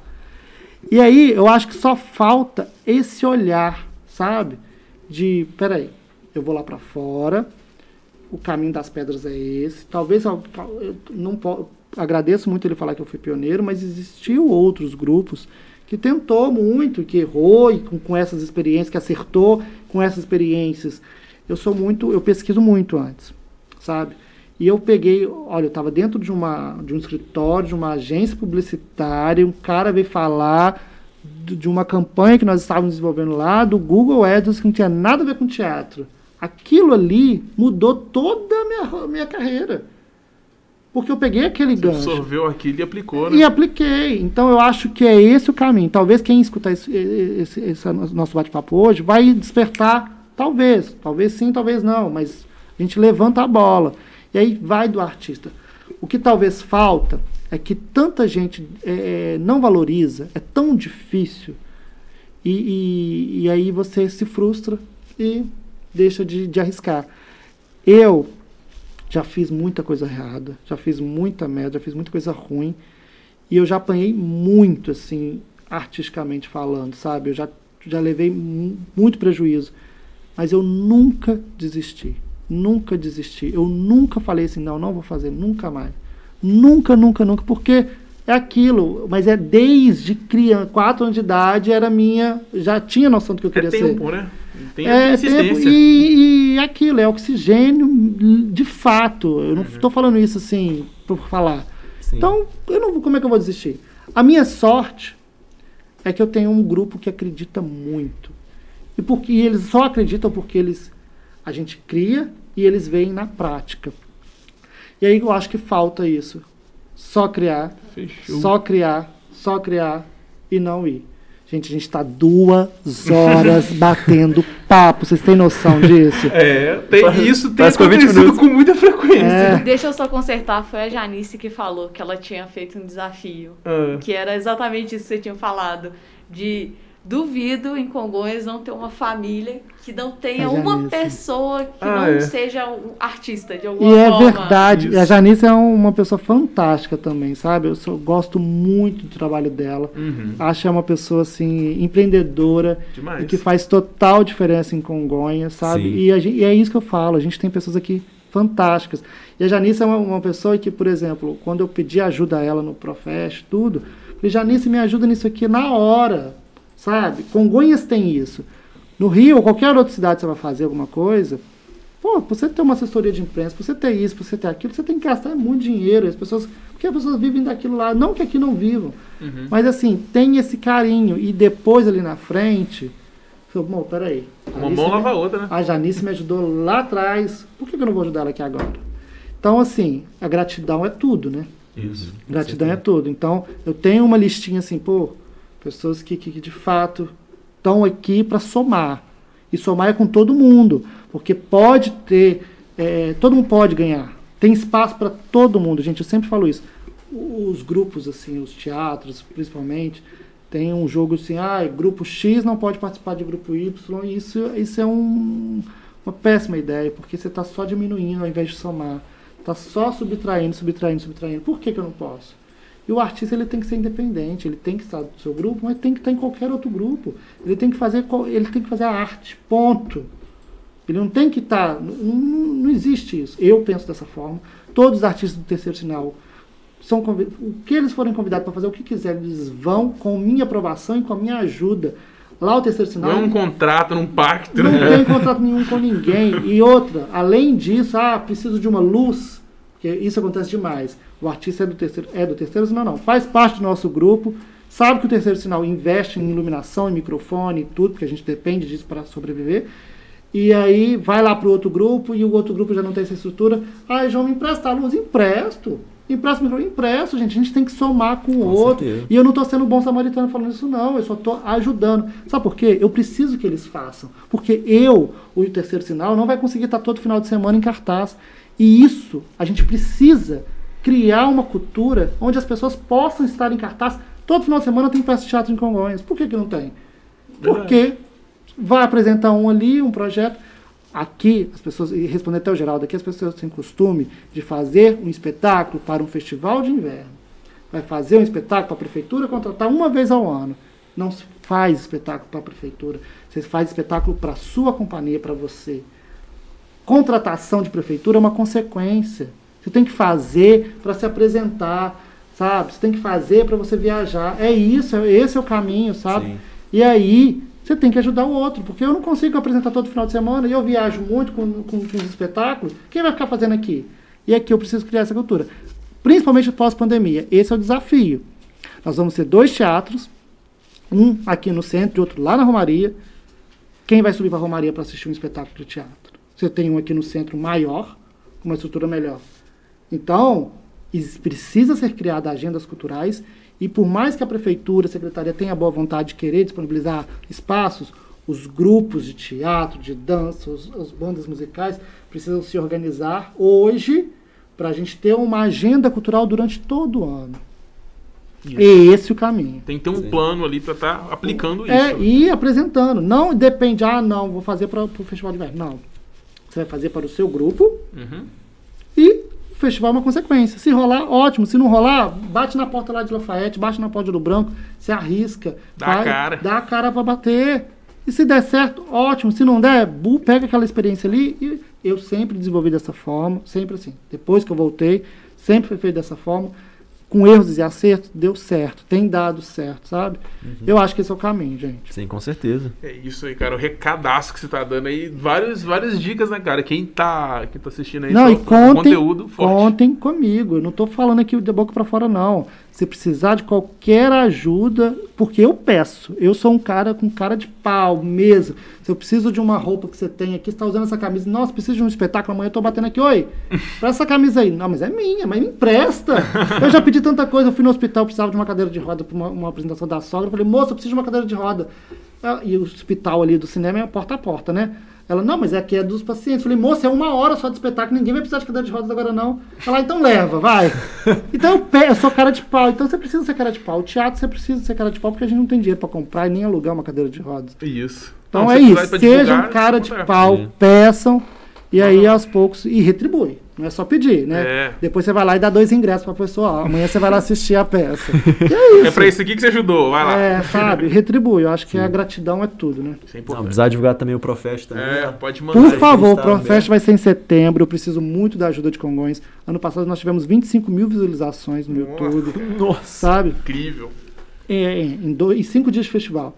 Esse ano nós vamos ter sete dias. E eu preciso muito do, do público de Congonhas. E são espetáculos, gente, fantásticos. São espetáculos de alta qualidade. Do Brasil todo. Tem espetáculo do Amazonas, tem espetáculo de São Paulo, tem espetáculo do Rio de Janeiro, tem espetáculo de tudo que é lugar. Isso. Jurados grandíssimos. O João Fonseca, por exemplo, que é o diretor do Paulo Gustavo, vai estar com um espetáculo dentro do festival, para vocês terem noção do nível, Meu do tamanho. Então, é uma oportunidade, tudo gratuito, pelo YouTube e o Terceiro Sinal. É uma oportunidade para que todo mundo possa assistir, mesmo de casa, tomando todos os cuidados. Você vai ter ali na sua sala, dentro do seu quarto, onde você estiver, no seu dispositivo, qualquer. Né, o YouTube é hoje, é, todo mundo acessa. Então você vai poder ali assistir Qual é a o data? Profest. A data a gente está fechando porque seria, né, dia 25, mas vai ser Uhum. no segundo semestre de setembro. Segundo semestre de setembro. É, tá? A gente Eu vai divulgar volto, aqui. eu te mando aqui, vocês ajudem aqui na divulgação, eu tenho certeza disso. Ah, e o que vocês gente. precisarem de nós também para fazer esse, esse- esse link, essa parceria, contem com o Terceiro Sinal, contem comigo e com toda a equipe do Terceiro Sinal, que vai ser uma honra, um prazer ajudar. Não, gente- Que a gente está aqui um pelo outro, né? Sim, com certeza. Pra gente tá sendo, pô. Tudo em prol tá- da arte. É, pô. Isso vocês aqui é uma tá aqui. arte, vocês sabem disso, né? Vocês são artistas também, não só eu.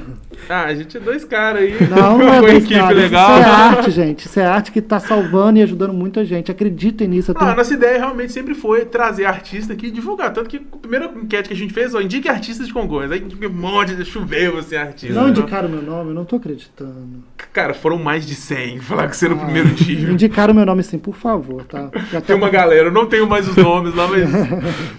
Quem a gente pôde chamar lá, assim, a maioria, estamos chamando aos, aos poucos, né, os nomes. né? É, Porque- e também vocês interromperam por causa da pandemia e tudo. É, né? mas a gente É tá um tomando processo. esse cuidado, igual você tá vendo Sim. aqui. Só o primeiro episódio nosso que não foi bem assim com o Dalmar, não teve máscara, né? Mas o próximo já foi Mas máscara. É. Porque estava ainda obrigando absolutamente É. nada. tava mais frouxo, então ninguém sabia assim. como é que eram os protocolos também, né? Isso. Mas todos os cuidados estão sendo tomados. Não, vocês estão assim, super de parabéns. Muito, muito. mu- Eu fico muito feliz de estar aqui na minha cidade, do lado da minha casa, sabe?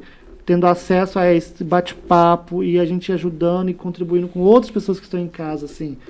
Vocês estão assim, vocês são fodas. Não, obrigado. Acreditem Pô. nisso. Tá? Valeu. Obrigado. Toda a equipe, as gatíssimas também.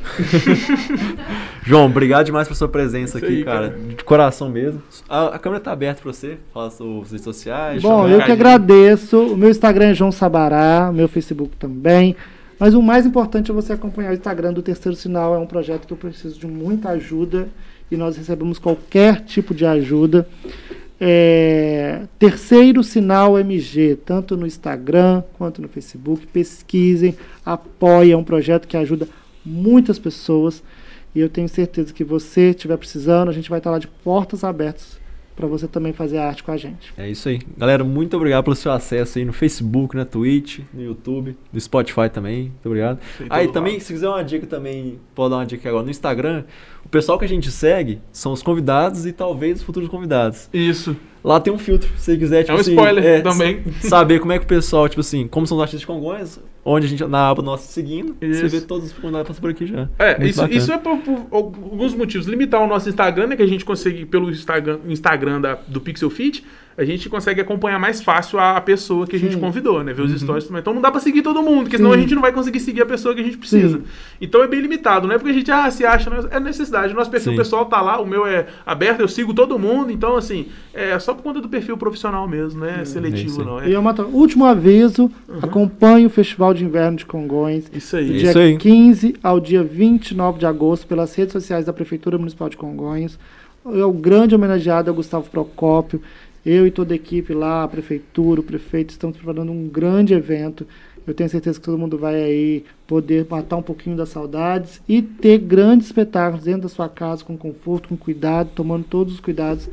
Vai ser um grande festival esse ano, É estamos muito animados. Com certeza, e sem contar também que a, a porta do nosso estúdio que tá, tá aberta também Só para divulgar. que E nossas redes também. Se quiser hospedar também todas a live aí também, a gente ajuda também. ajuda. Ajuda. Eba, vamos sim, hein? Ó, depois eu lembro, isso aqui está sendo gravado e eu vou É, cobrar. Pode cobrar. Isso aí, pode cobrar mesmo. É isso aí. Galera, vocês que estão aí acompanhando, muito obrigado. A galera comentou também, muito obrigado mesmo. É isso aí. A gente espera você aí no próximo episódio, Sábado. sábado às 13 horas, É aqui no aí. Pixel Fit.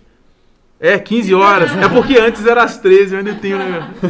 É, 15 era horas. 13, né? Dando um beijo na galera, calma lá. É, é às 15, Dá, 3 te- horas dá da tempo tarde. de almoçar, hein? Dá tempo de almoçar. Dá pra almoçar. Almoça antes lá e depois descansa assistindo um Pixel Fit. Aí, valeu galera. Até mais. Até mais.